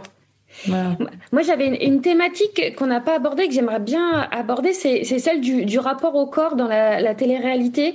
Mmh. Et, euh, et, et, du... Il y avait, ouais, il y avait Louise qui. Ouais, exactement. J'avais une question. Posait une question intéressante. Donc c'est euh, Louise Petrouchka qu'on embrasse. Est-ce qu'on peut parler du double standard physique mec-meuf Parce que moi je vois Victoria, donc euh, qui était dans les Marseillais. Mais ouais, euh, elle complexait sur son physique, alors que par exemple il y a des gens comme Nico, Julien qui en fait se laissent aller et, qui mm. en fait personne les fait chier avec ça et euh, bah en fait personne ne fait chier avec ça avec ton corps euh, moi j'ai bah d'ailleurs on a eu un accrochage avec Victoria par rapport à ça parce qu'elle est arrivée dans l'émission en disant qu'elle voulait faire de la chirurgie. Et j'en ai parlé tu vois il y a pas longtemps j'ai une copine à moi qui était à la maison euh, qui s'appelle Justine et c'était la pro, euh, en fait c'était la, la responsable production au Mexique donc elle était là, tu vois. Et on en a parlé. Elle m'a dit, mais elle est complètement folle. À moi, la première chose qu'elle m'a dit, c'est, euh, je veux refaire ci, je veux refaire ça. Et ça, elle ne cachait pas. Mais je pense, comme moi je l'ai dit, et de la même façon que moi, je pense que c'est aussi peut-être peut-être pas forcément la télé-réalité, mais les critères de beauté en général euh, qui sont véhiculés par notre société, qui fait que des fois, tu as envie de changer des choses. Moi, euh, je me suis bon, posé la question pour ma poitrine parce que dans les vêtements, c'est mieux.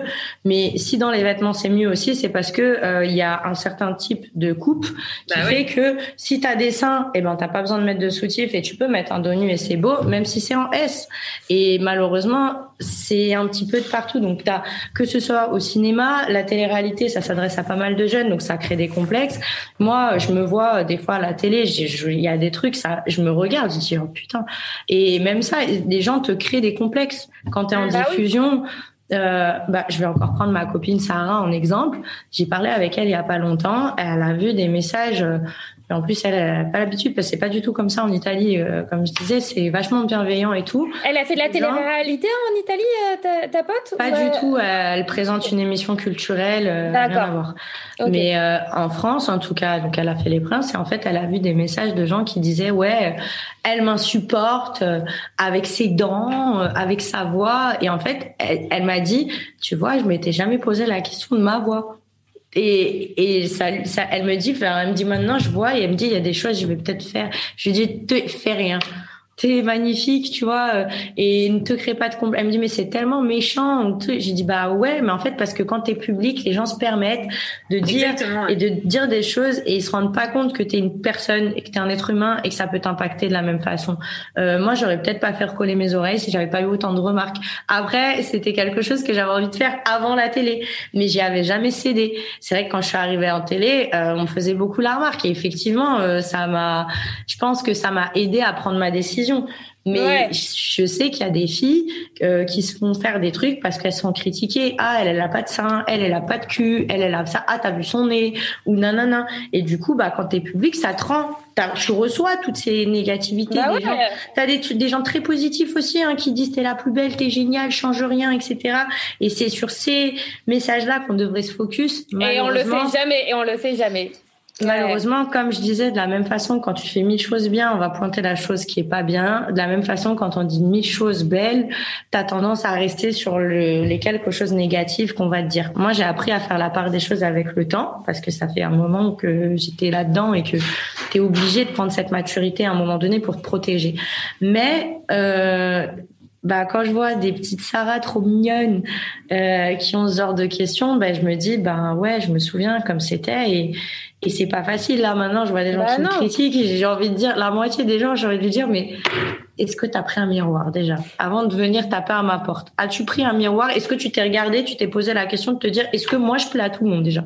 Avant de venir me dire moi je te plais pas, je te plais pas, c'est pas grave.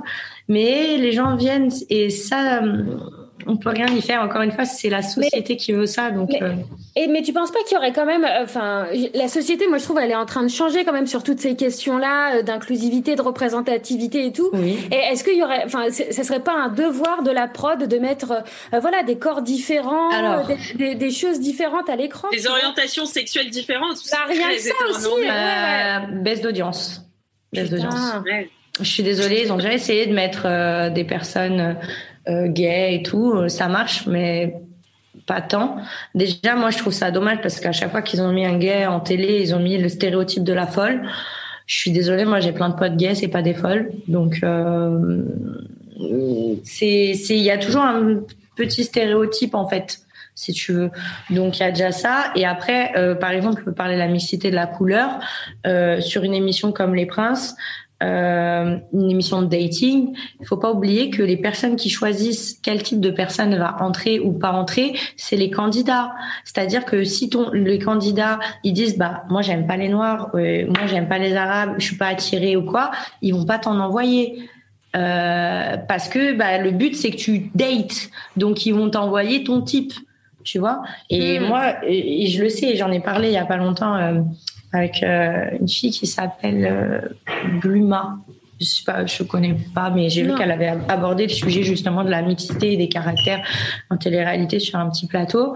Et, euh, et, en fait, ce que je lui ai expliqué aussi, c'est que oui, effectivement, il y a des types de profils déjà qui se présentent pas en casting, donc que tu verras jamais parce qu'ils se présentent pas. Il y a aussi, je pense, euh, les productions, les avis préconçus qu'ils peuvent avoir par rapport à certaines euh, communautés ou pas, qui font qu'ils se disent que peut-être dans certains cas de certains types de personnes, euh, ils pourront peut-être pas forcément gérer euh, des caractères, des embrouilles qui vont être plus trempés que ceux auxquels ils ont l'habitude de de faire face d'habitude, parce qu'on peut crier, mais un peu plus gérable que l'idée qui se font euh, parfois, malheureusement. Et il y a aussi les candidats. Quand tu dis à une production, moi, euh, j'ai pas de type, je suis attirée, je veux euh, euh toutes les couleurs de l'arc-en-ciel, voilà. Ils vont pas se gêner, ils vont au contraire, ils vont être contents de pouvoir mettre de la mixité parce que justement, ça fait défaut à la télé-réalité. Mais quand tu as des gens qui disent, bah ouais, mais moi je suis attirée que par les Européens, malheureusement, tu veux faire quoi? Et ça, ça, tu vas leur envoyer des profils.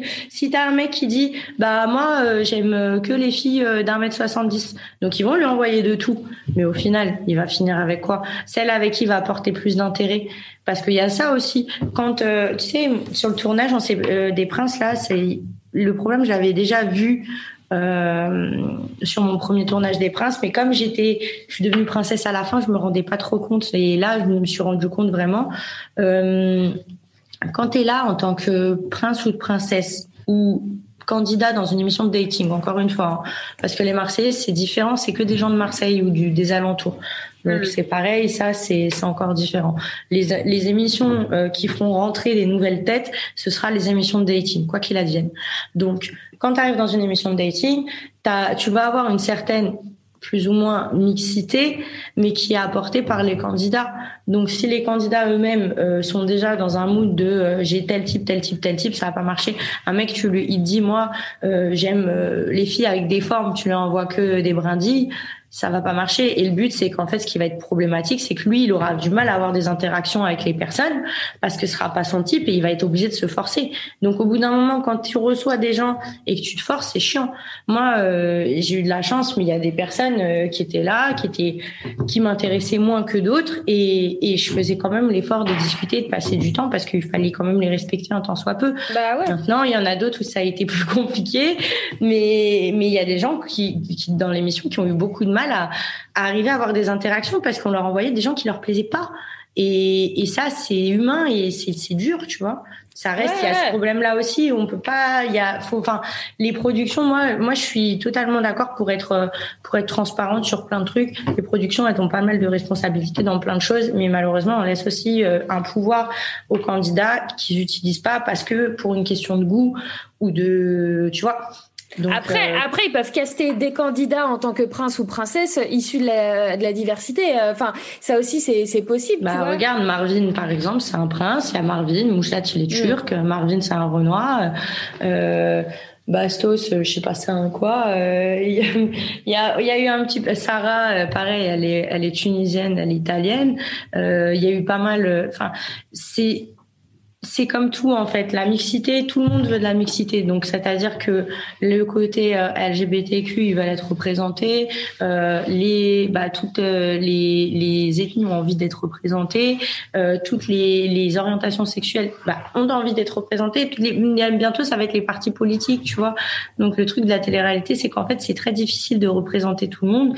Il manque de diversité, mais le souci c'est quand la diversité elle est apportée, les audiences elles sont pas au rendez-vous. Donc c'est là où il se trouve, je pense, un petit peu dans un dans un cul-de-sac parce que ben en tout cas en ce qui concerne la cause homosexuelle, je sais que c'est plus compliqué. Euh, c'est plus difficile déjà de trouver des protagonistes, même pour qu'il y ait des histoires d'amour, encore une fois. Euh, ouais, c'est, je suis d'accord, mais c'est plus compliqué. Je ne sais pourquoi. Et en, fait, en, en fait, t'es pas casteur, t'es euh, es, euh, es, coach sentimental. En fait, en, vrai, quand tu bosses sur ce genre euh, d'émission, faut que tu vois les gens. Enfin, tu, tu choisis pas des personnages, tu choisis des couples alors finalement, enfin des, des ou des, des futurs. Bah, enfin, tu choisis un, deux personnes qui pourraient aller ensemble plutôt que choisir deux personnalités qui pourraient fonctionner tout seuls. Enfin, pas, forcément sur. Pas du non, tout. non, non, pas du tout. Non, là, tu mélanges tout. En fait, quand tu es sur une émission de dating, les personnes que tu vas caster, euh, tu vas les caster pour leur personnalité. Des fois, il y en a, tu vas dire putain, elle ou lui, il est fait pour telle ou telle personne qu'on a sur notre liste de, de hmm. candidats qui vont être euh, en ligne de départ ou, ou, qui seront là par la suite. Donc, je ferai venir telle personne pour telle personne. Elle te plaît, il te plaît, tant mieux, voilà. Mais non, ils, ils font, ils pas les personnes pour des couples, ils les castent euh, pour elles-mêmes. Après, ça, ça dépend. Encore une fois, c'est en fait c'est un sujet qui est très qui est très varié en fonction de l'émission de laquelle tu parles. Tu C'est difficile de faire un amalgame de tout pour parler d'une globalité parce que chaque euh, système d'émission est différent. Euh, ce qui va être valable pour les Marseillais ne sera pas forcément pour les Princes ou euh, pour d'autres émissions. après, moi, les autres, je les ai pas faites. Donc, tu vois, je peux hmm. pas parler d'émissions que j'ai pas faites et bien sûr. desquelles j'ai pas vu. Euh, mais c'est totalement différent. Déjà, euh, les Marseillais, c'est beaucoup plus fluide. On te laisse vivre toute la journée. C'est là, les caméramans, ils sont, euh, ils, font partie. Ils sont, ils sont sur vous H24 Ouais, les, en fait, les Marseillais, tu vas parler, tu vas être dans, en train de parler d'un truc dans un coin. Le caméraman, il est peut-être en train de te filmer en cachette. Et c'est ça qui est, c'est là où est leur force, en fait, c'est qu'ils ont beaucoup de communication euh, en radio, etc. et qu'ils écoutent beaucoup les micros. Donc, euh, ils ont une équipe technique euh, très, très forte qui est aussi, qu'on peut retrouver en partie sur les Princes parce qu'il y a beaucoup de personnes euh, qui sont techniciens sur les Marseillais qui se retrouvent dans l'émission des Princes. D'ailleurs, j'ai eu le plaisir d'en croiser quelques-uns. Ça m'a fait très plaisir. Euh, euh, mais c'est différent. C'est-à-dire que les princes, c'est un, c'est une, c'est une émission qui est différente parce que tu vas avoir des princes et princesses, donc il faut suivre les histoires d'amour de chacun. Euh, et il faut que ce soit intéressant. Tu as beaucoup plus de personnes dans la maison euh, pour le même nombre d'équipes de, de, de cadreurs et de, d'ingé etc. Donc ça leur demande un travail différent. Donc c'est plus séquencé. C'est-à-dire qu'on va, ils vont plus organiser les choses. C'est-à-dire qu'ils vont dire, bon, ok, là, de toute façon, tu vas avoir une date avec machin, ça va pas être une date surprise. C'est-à-dire, va te préparer, t'as un truc qui va se passer. Donc c'est là où. Et moi, ça, ça me fait, ça me fait toujours rire un petit peu. Euh, je, je trouve que dans, dans cette saison des princes et des princesses, à un moment, il y a une phrase qui m'a choquée, c'est qu'ils ont dit, la production a préparé la soirée. Et j'ai l'impression qu'ils ont vachement plus intégré la production parce que d'habitude, on fait toujours genre c'est machin qui a eu l'idée d'une soirée et euh, je, sais pas si ça ouais, vient rajouter du drama. Ils l'ont fait parce que euh, moi, euh, je pense que je sais pas s'ils avaient tenu leur, enfin, ils avaient fait leur émission sur ce fil de conduite là à la base, mais moi j'ai beaucoup pété de plomb quant à la spontanéité parce que ça me convenait pas et que c'est ce qu'on m'avait vendu pour que je vienne. Euh, justement le côté euh, franc et spontané parce qu'à la base c'était très euh, assis-toi là, parle à ça. Là. Oui, ça a vachement évolué hein, depuis les débuts les princes et princesses. Ah, moi, je parle de la même émission, hein, de pas de pas une émission sur plusieurs saisons. Je te parle de une, une seule saison. Ouais, ouais, ouais. Voilà. Donc sur le début, c'était différent, tu vois. Et après, je pense qu'ils ont fait rentrer l'extérieur parce qu'il y a eu beaucoup trop de choses qui sont passées en off à cause du Covid-19, parce qu'il faut savoir que tous les prétendants et prétendantes étaient tous, contrairement aux autres saisons, au même hôtel. C'est-à-dire qu'ils ont passé deux semaines tous ensemble dans le même hôtel, donc à être amis, des fois peut-être même se chiner ou quoi. Et du coup, ils sont arrivés ensuite sur le tournage en se connaissant déjà les prétendants et prétendantes.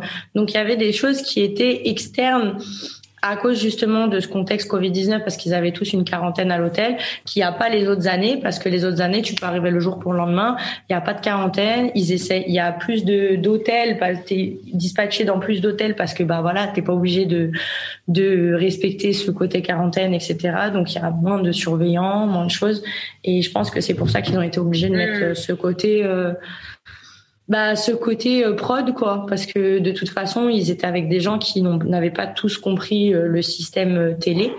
Pour il y a certains prétendants qui comprenaient pas et qui n'y arrivaient pas. On te dit dans une émission t'as pas le droit de dire une émission. T'as pas le droit de dire le programme ou la production ou le truc. T'as pas le droit de dire ça. Tu dois dire l'aventure euh, t'as pas le droit de dire Coca-Cola ou Fanta ou tu dois dire le soda tu vois, il y a plein de trucs. Donc en fait, je pense que ils ont, ils sont heurtés aussi à pas mal de personnes qui avaient, qui avaient du mal avec ça. et ils ont été un petit peu obligés, euh, je pense. Euh, non, moi je trouve que ça rajoute un peu du drama, tu vois, quand tu vois des gens de la prod euh, masqués et mmh. tout, les caméras. En fait, ça, ça nous offre un monde que nous, en tant que téléspectateurs, on n'a pas du tout. Euh, Croyez-moi, la plus grosse télé-réalité, c'est c'est dans les c'est dans les techniciens. Hein, c'est les meilleurs.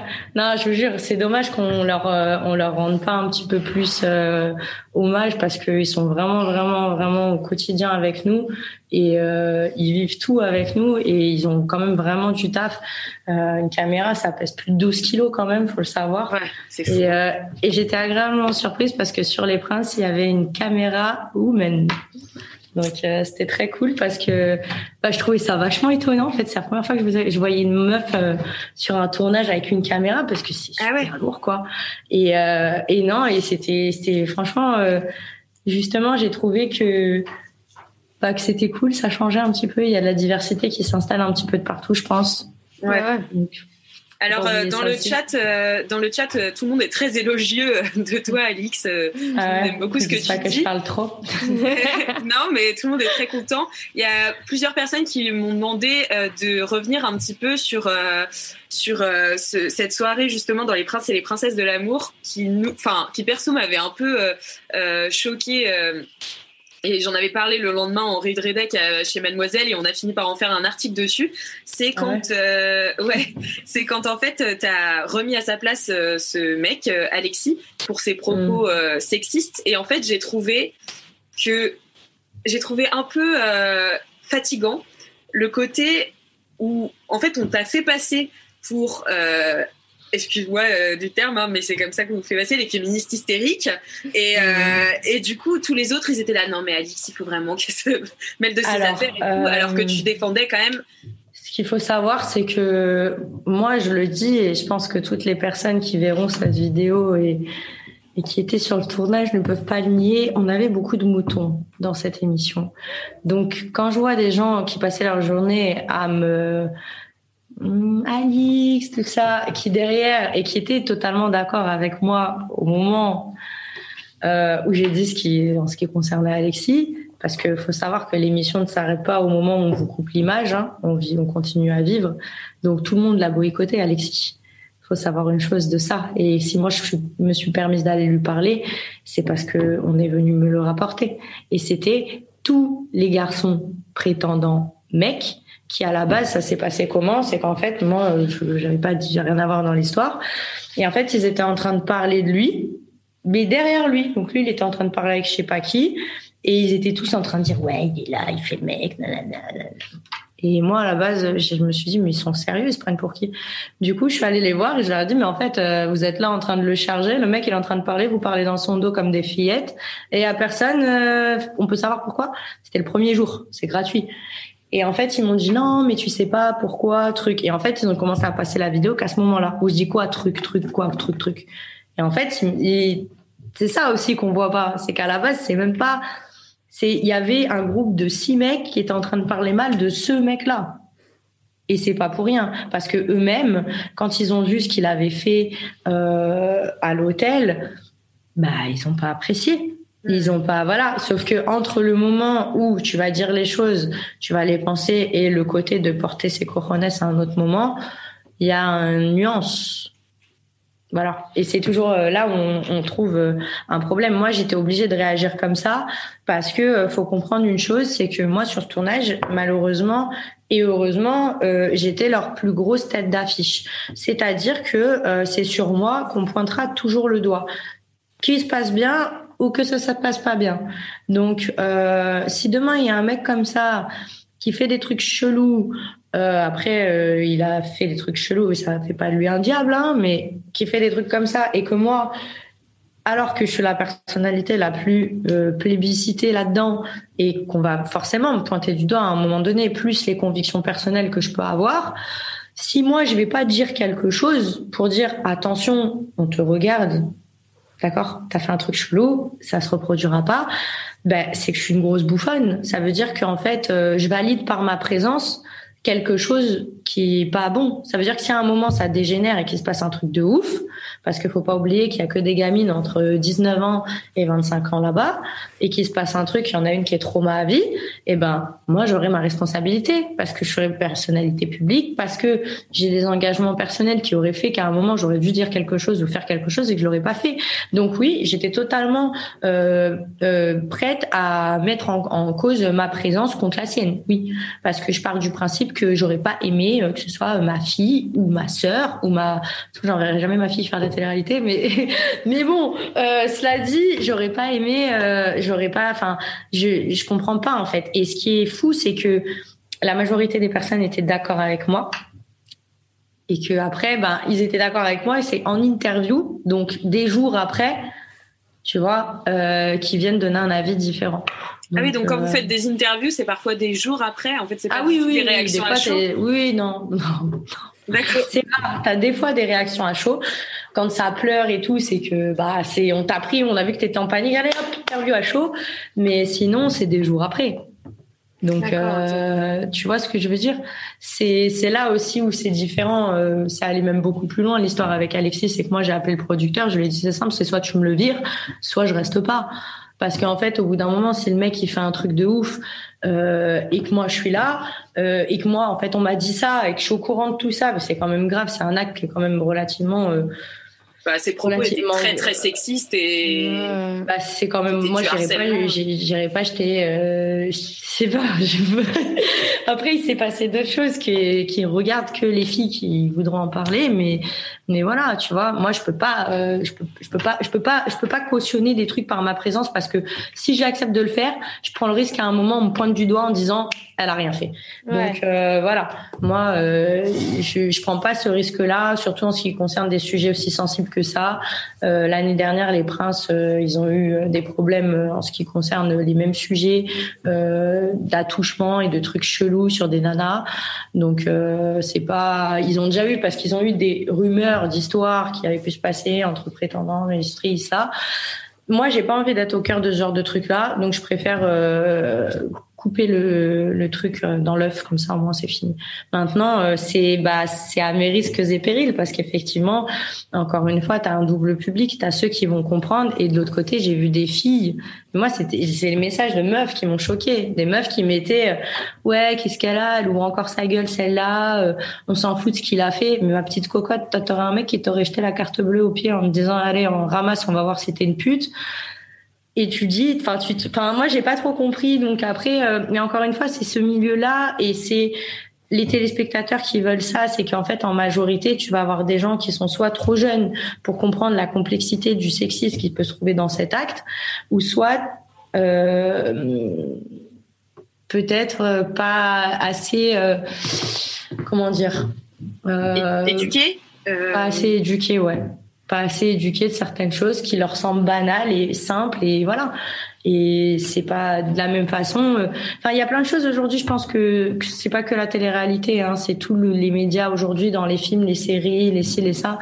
On a énormément de choses qui sont renvoyées. Euh, il y a pas que du bon il y a du bon aussi mais la majorité ça reste euh, quelque chose de, archi bah, sexiste anti-féministe sur plein de choses et maintenant les temps commencent à changer mais avec le temps, voilà, ça, ça avancera petit à petit. T'as dit un truc euh, tout, à l'heure, euh, enfin, et je suis un peu curieuse. Euh, toi, tu laisserais pas ta fille faire de la télé-réalité? Honnêtement, ouais. Non. pas du tout. Tu trouves ça Si demain, si demain j'ai un enfant et d'autant plus une fille et qu'elle me dit je vais aller faire de la télé-réalité, déjà c'est moi qui vais voir ses contrats avec ses producteurs, s'il faut.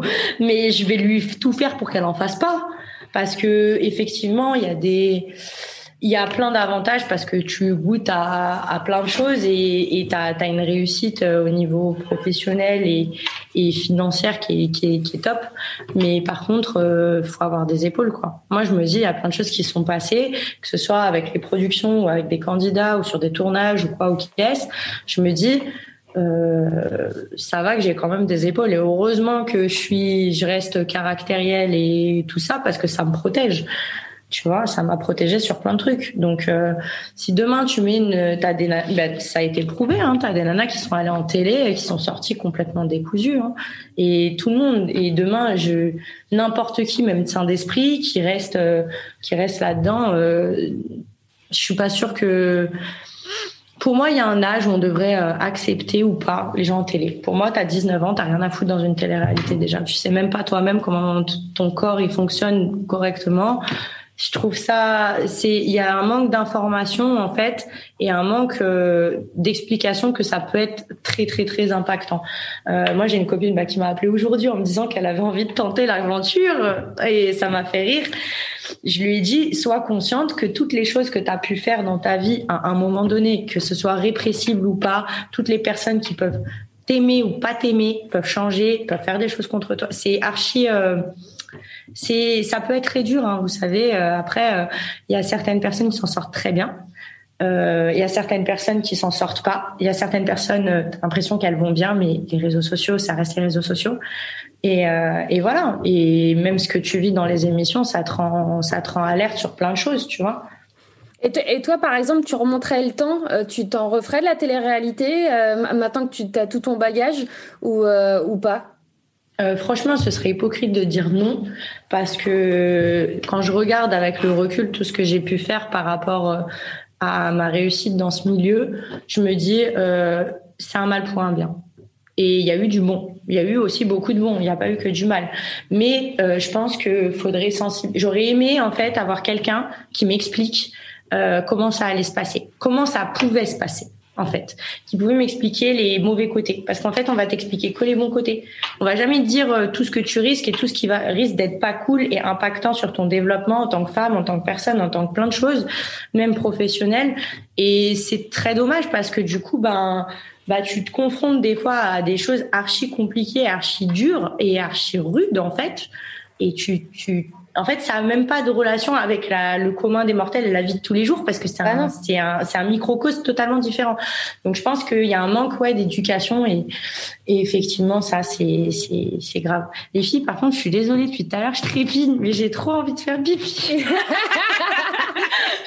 je suis désolée, tout à l'heure, je suis comme ça, j'essaye de, juste, je vous laisse deux secondes. Il n'y a, pas de souci. Il n'y a pas de souci. Il n'y a pas de souci. On va peut-être en profiter pour faire un petit bilan dans le chat, non, Alix? Je ne sais pas si on, peut, peut être remonter quelques questions. Ouais, c'est cool ce que vous nous dites euh, dans le chat. J'ai l'impression qu'il y a des super bons retours.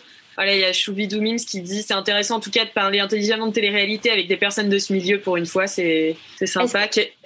Est-ce que est-ce qu'elle pense que la télé-réalité affecte le comportement des ados au, collège? On peut peut-être euh, carrément. Ouais, la limite d'âge aussi à imposer sur les émissions, ça c'est intéressant. Ouais. Hiring for your small business If you're not looking for professionals on LinkedIn, you're looking in the wrong place. That's like looking for your car keys in a fish tank. LinkedIn helps you hire professionals you can't find anywhere else, even those who aren't actively searching for a new job but might be open to the perfect role. In a given month, over 70% of LinkedIn users don't even visit other leading job sites. So start looking in the right place. With LinkedIn, you can hire professionals like a professional. Post your free job on linkedin.com slash people today. Eh, je suis désolée, mais c'est... Il a aucun Ça va mieux? C'est toujours une libération. C'est toujours une libération. Soulagée d'un poids, là. Euh, Qu'est-ce qu'on disait?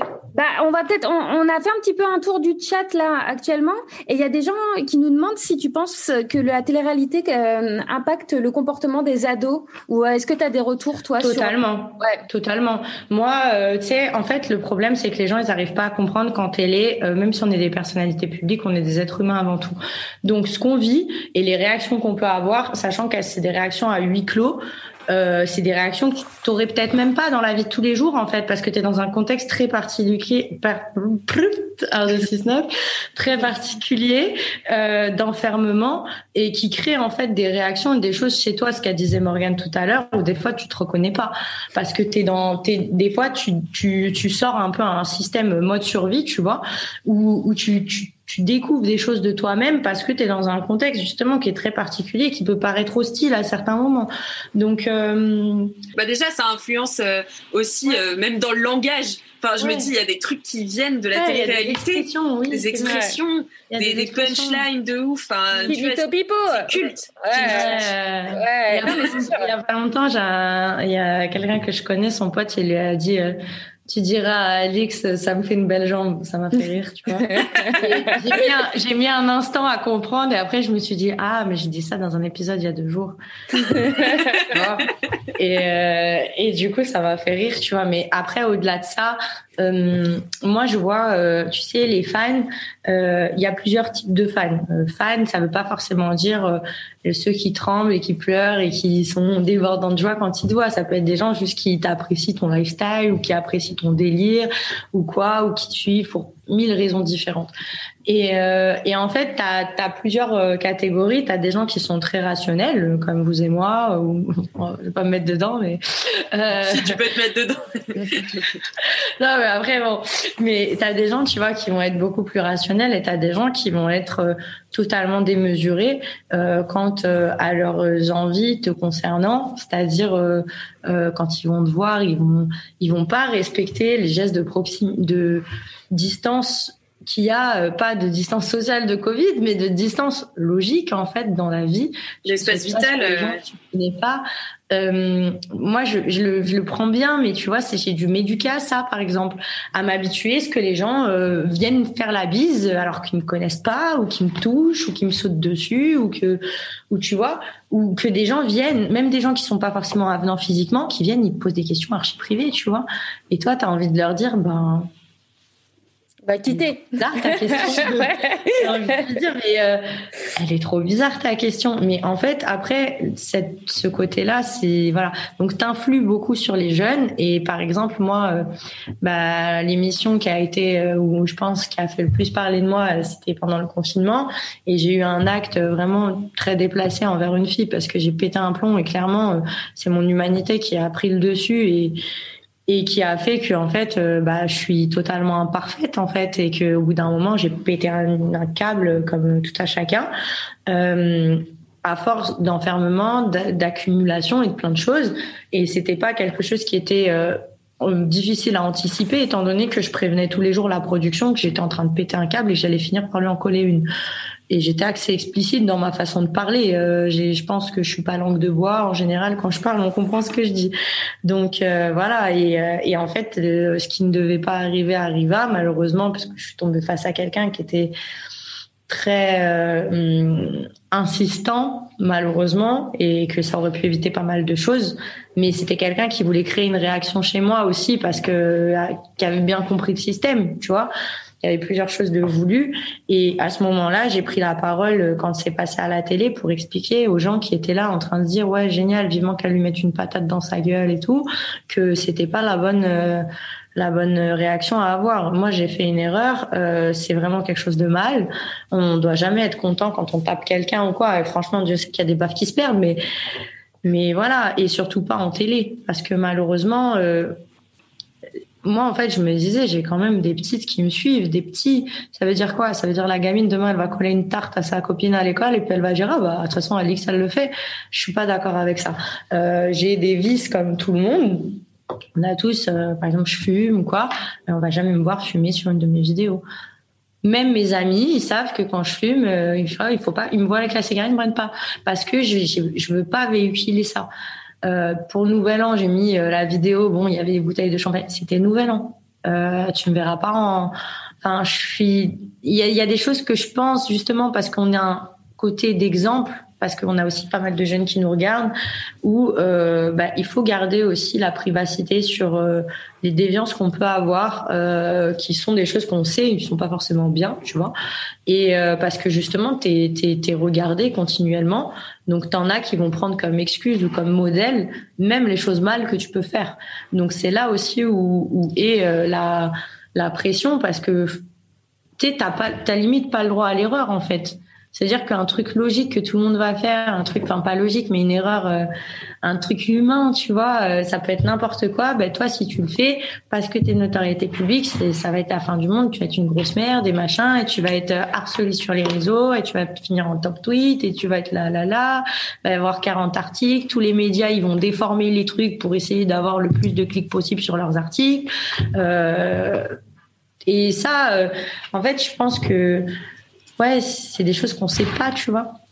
Non, non, mais il euh, faut faire attention parce que les petits aujourd'hui, moi je me souviens, je regardais la Starac et je faisais pas comme eux, mais on se faisait des trucs à la récréation, c'est genre on était à la Starac et tout, on kiffait un tel ou un tel. Moi j'étais petite, j'adorais Billy Crawford euh, et Laurie, genre ils auraient fait, c'était pas pareil, mais c'était pas la même chose mais j'étais pas fan de Luana par exemple. Mais peut-être que vu que ça s'est démocratisé, que c'est rentré, la télé-réalité s'est rentrée dans notre société actuellement, euh, au même titre qu'on pouvait être euh, avant inspiré euh, à une certaine époque euh, par les grandes femmes qu'on pouvait lire dans leur biographie, ou alors à une autre époque dans certains films ou quoi. Aujourd'hui, ça va être la télé-réalité et les séries et Netflix en grosse partie ou Amazon. Ou quoi au débordement de la télé-réalité sur les réseaux sociaux et au job d'influenceuse et d'influenceurs qui a complètement été pris d'assaut par les gens de la télé-réalité. En fait, ils ont complètement compris euh, le bon filon. Bah, c'est pas pris d'assaut, c'est qu'en fait, au bout d'un moment, il fallait comprendre aussi que les gens de télé-réalité ah,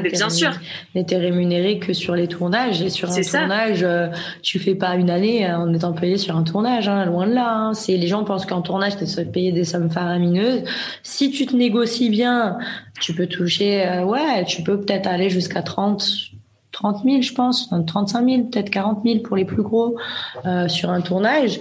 Mais bon, c'est vraiment si t'es, enfin, tu vois, c'est pas. Après, c'est énorme comme ça, mais sur une année, avec le, le tout ce que tu dois faire, parce que la notoriété apporte la visibilité. Qui dit visibilité dit euh, finito pipo, comme dirait l'autre, la vie privée. Ta vie privée, elle en prend un sacré coup. C'est-à-dire que tu es obligé de...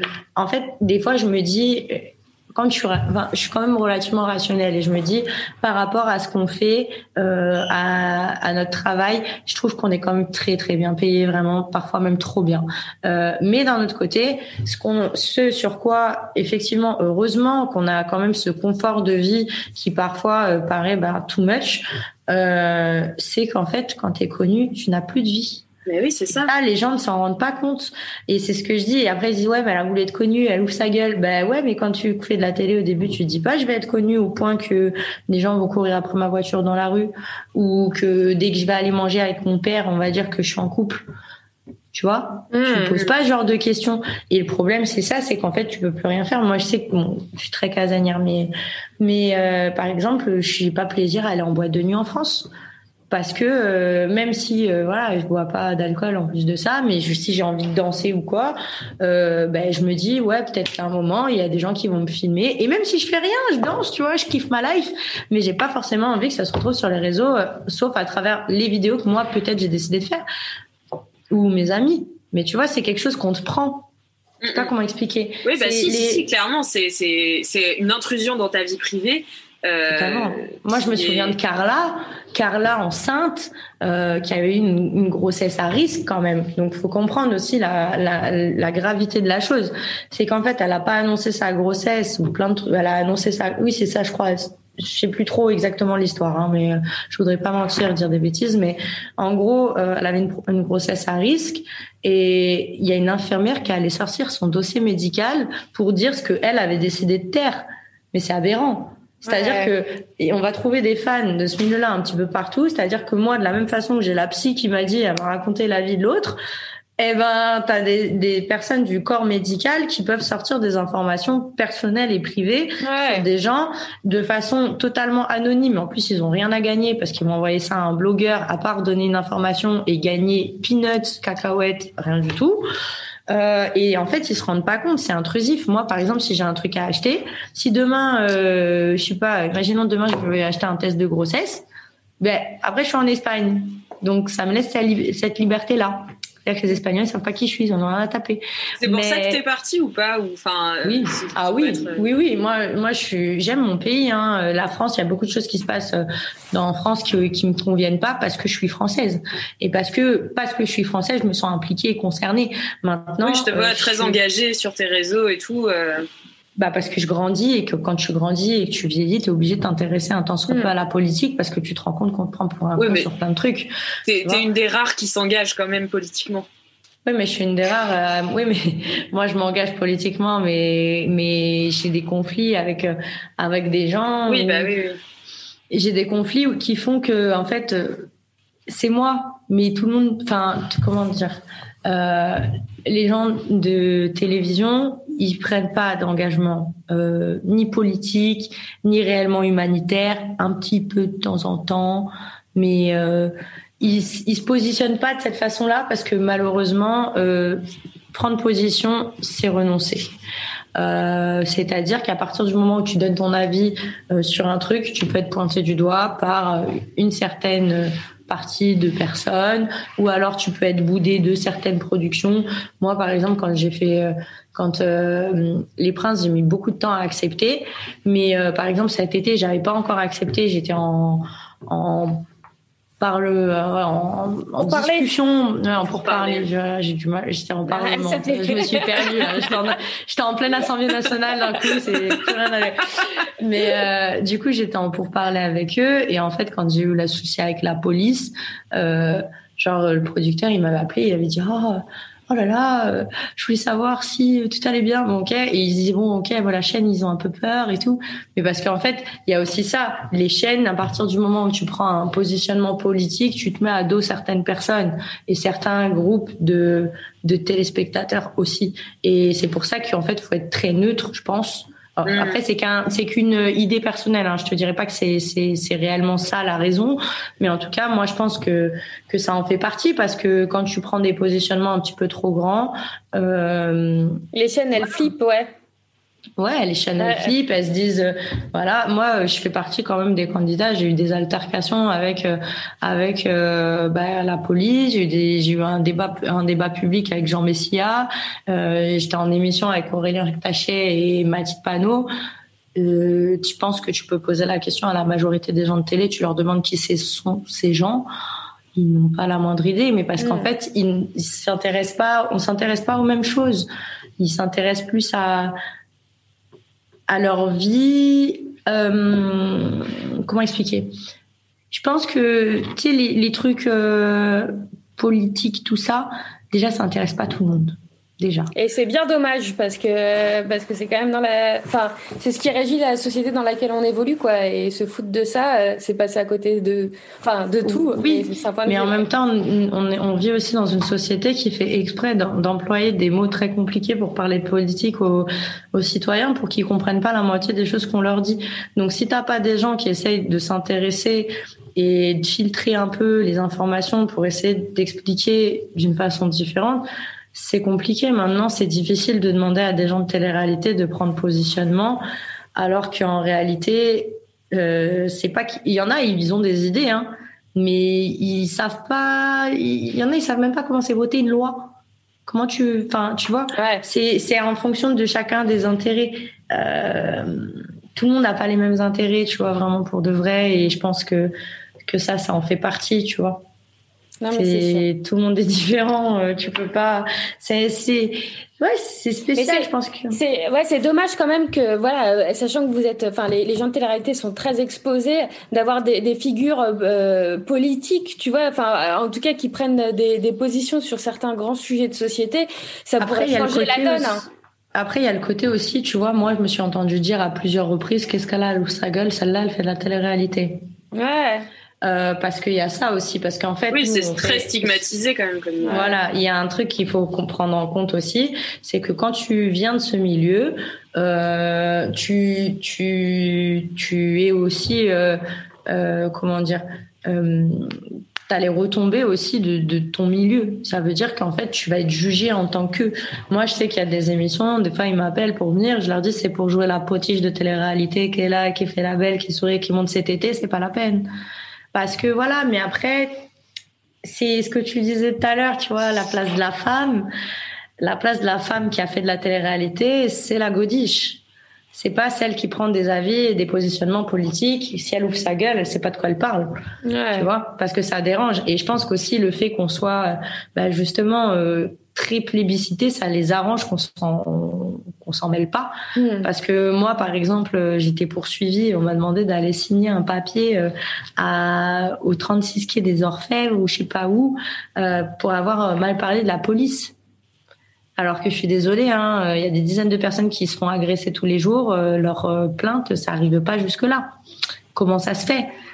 Tu vois mm. donc euh, je pense que c'est voilà et puis en plus actuellement étant donné qu'il y a la nouvelle loi qui est passée et que maintenant tous les avis euh, politiques de positionnement et également de religieux euh, seront fichés que ce soit ce que vous pouvez diffuser sur les médias penser dire ou ou partager ça va être de plus en plus compliqué et je pense que les gens de du bah de toute façon la notoriété publique il n'y a pas qu'en télé-réalité que les gens sont muets hein. il y a bah, beaucoup même d'acteurs des gens, des grands noms qui aujourd'hui sont des gens qui sont mm, mm. assez impliqués dans l'associatif, mais qui ne se positionnent pas totalement, qui disent des choses, oui, mais à demi-mot, parce que euh, se positionner, ça peut leur poser problème aujourd'hui pour arriver à faire tel film, telle série, être pris, être ci, être ça, être considéré dans le milieu aussi.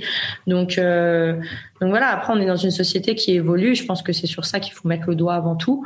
Ouais. On a la chance que ça change. Ah oui, et qu'on soit en train d'y assister aussi, enfin, de, de voir un petit peu ces choses bouger, quoi.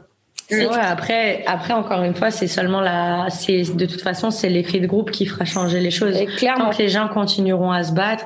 Moi, je pars du principe que, vous savez, euh, des gens comme moi qui ont pas envie de se taire et qui ont une notoriété publique, il y en a quelques-uns.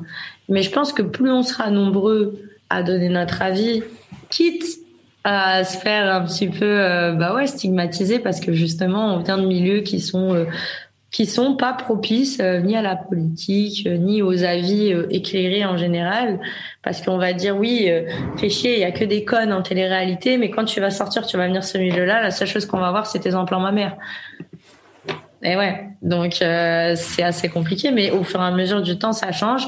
Et je pense que par la force des choses, euh, j'espère que d'ici une dizaine d'années sera totalement différent.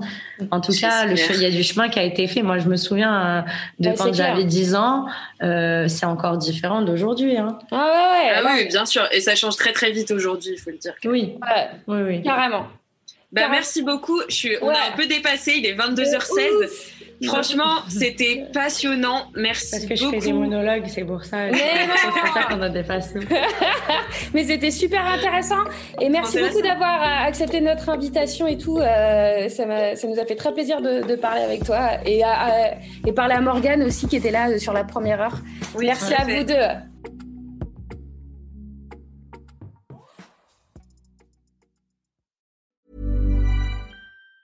Even on a budget. Quality is non-negotiable. That's why Quince is the place to score high-end essentials at 50 to 80% less than similar brands. Get your hands on buttery soft cashmere sweaters from just 60 bucks, Italian leather jackets, and so much more. And the best part about Quince, they exclusively partner with factories committed to safe, ethical, and responsible manufacturing. Elevate your style without the elevated price tag with Quince. Go to quince.com slash upgrade for free shipping and 365-day returns.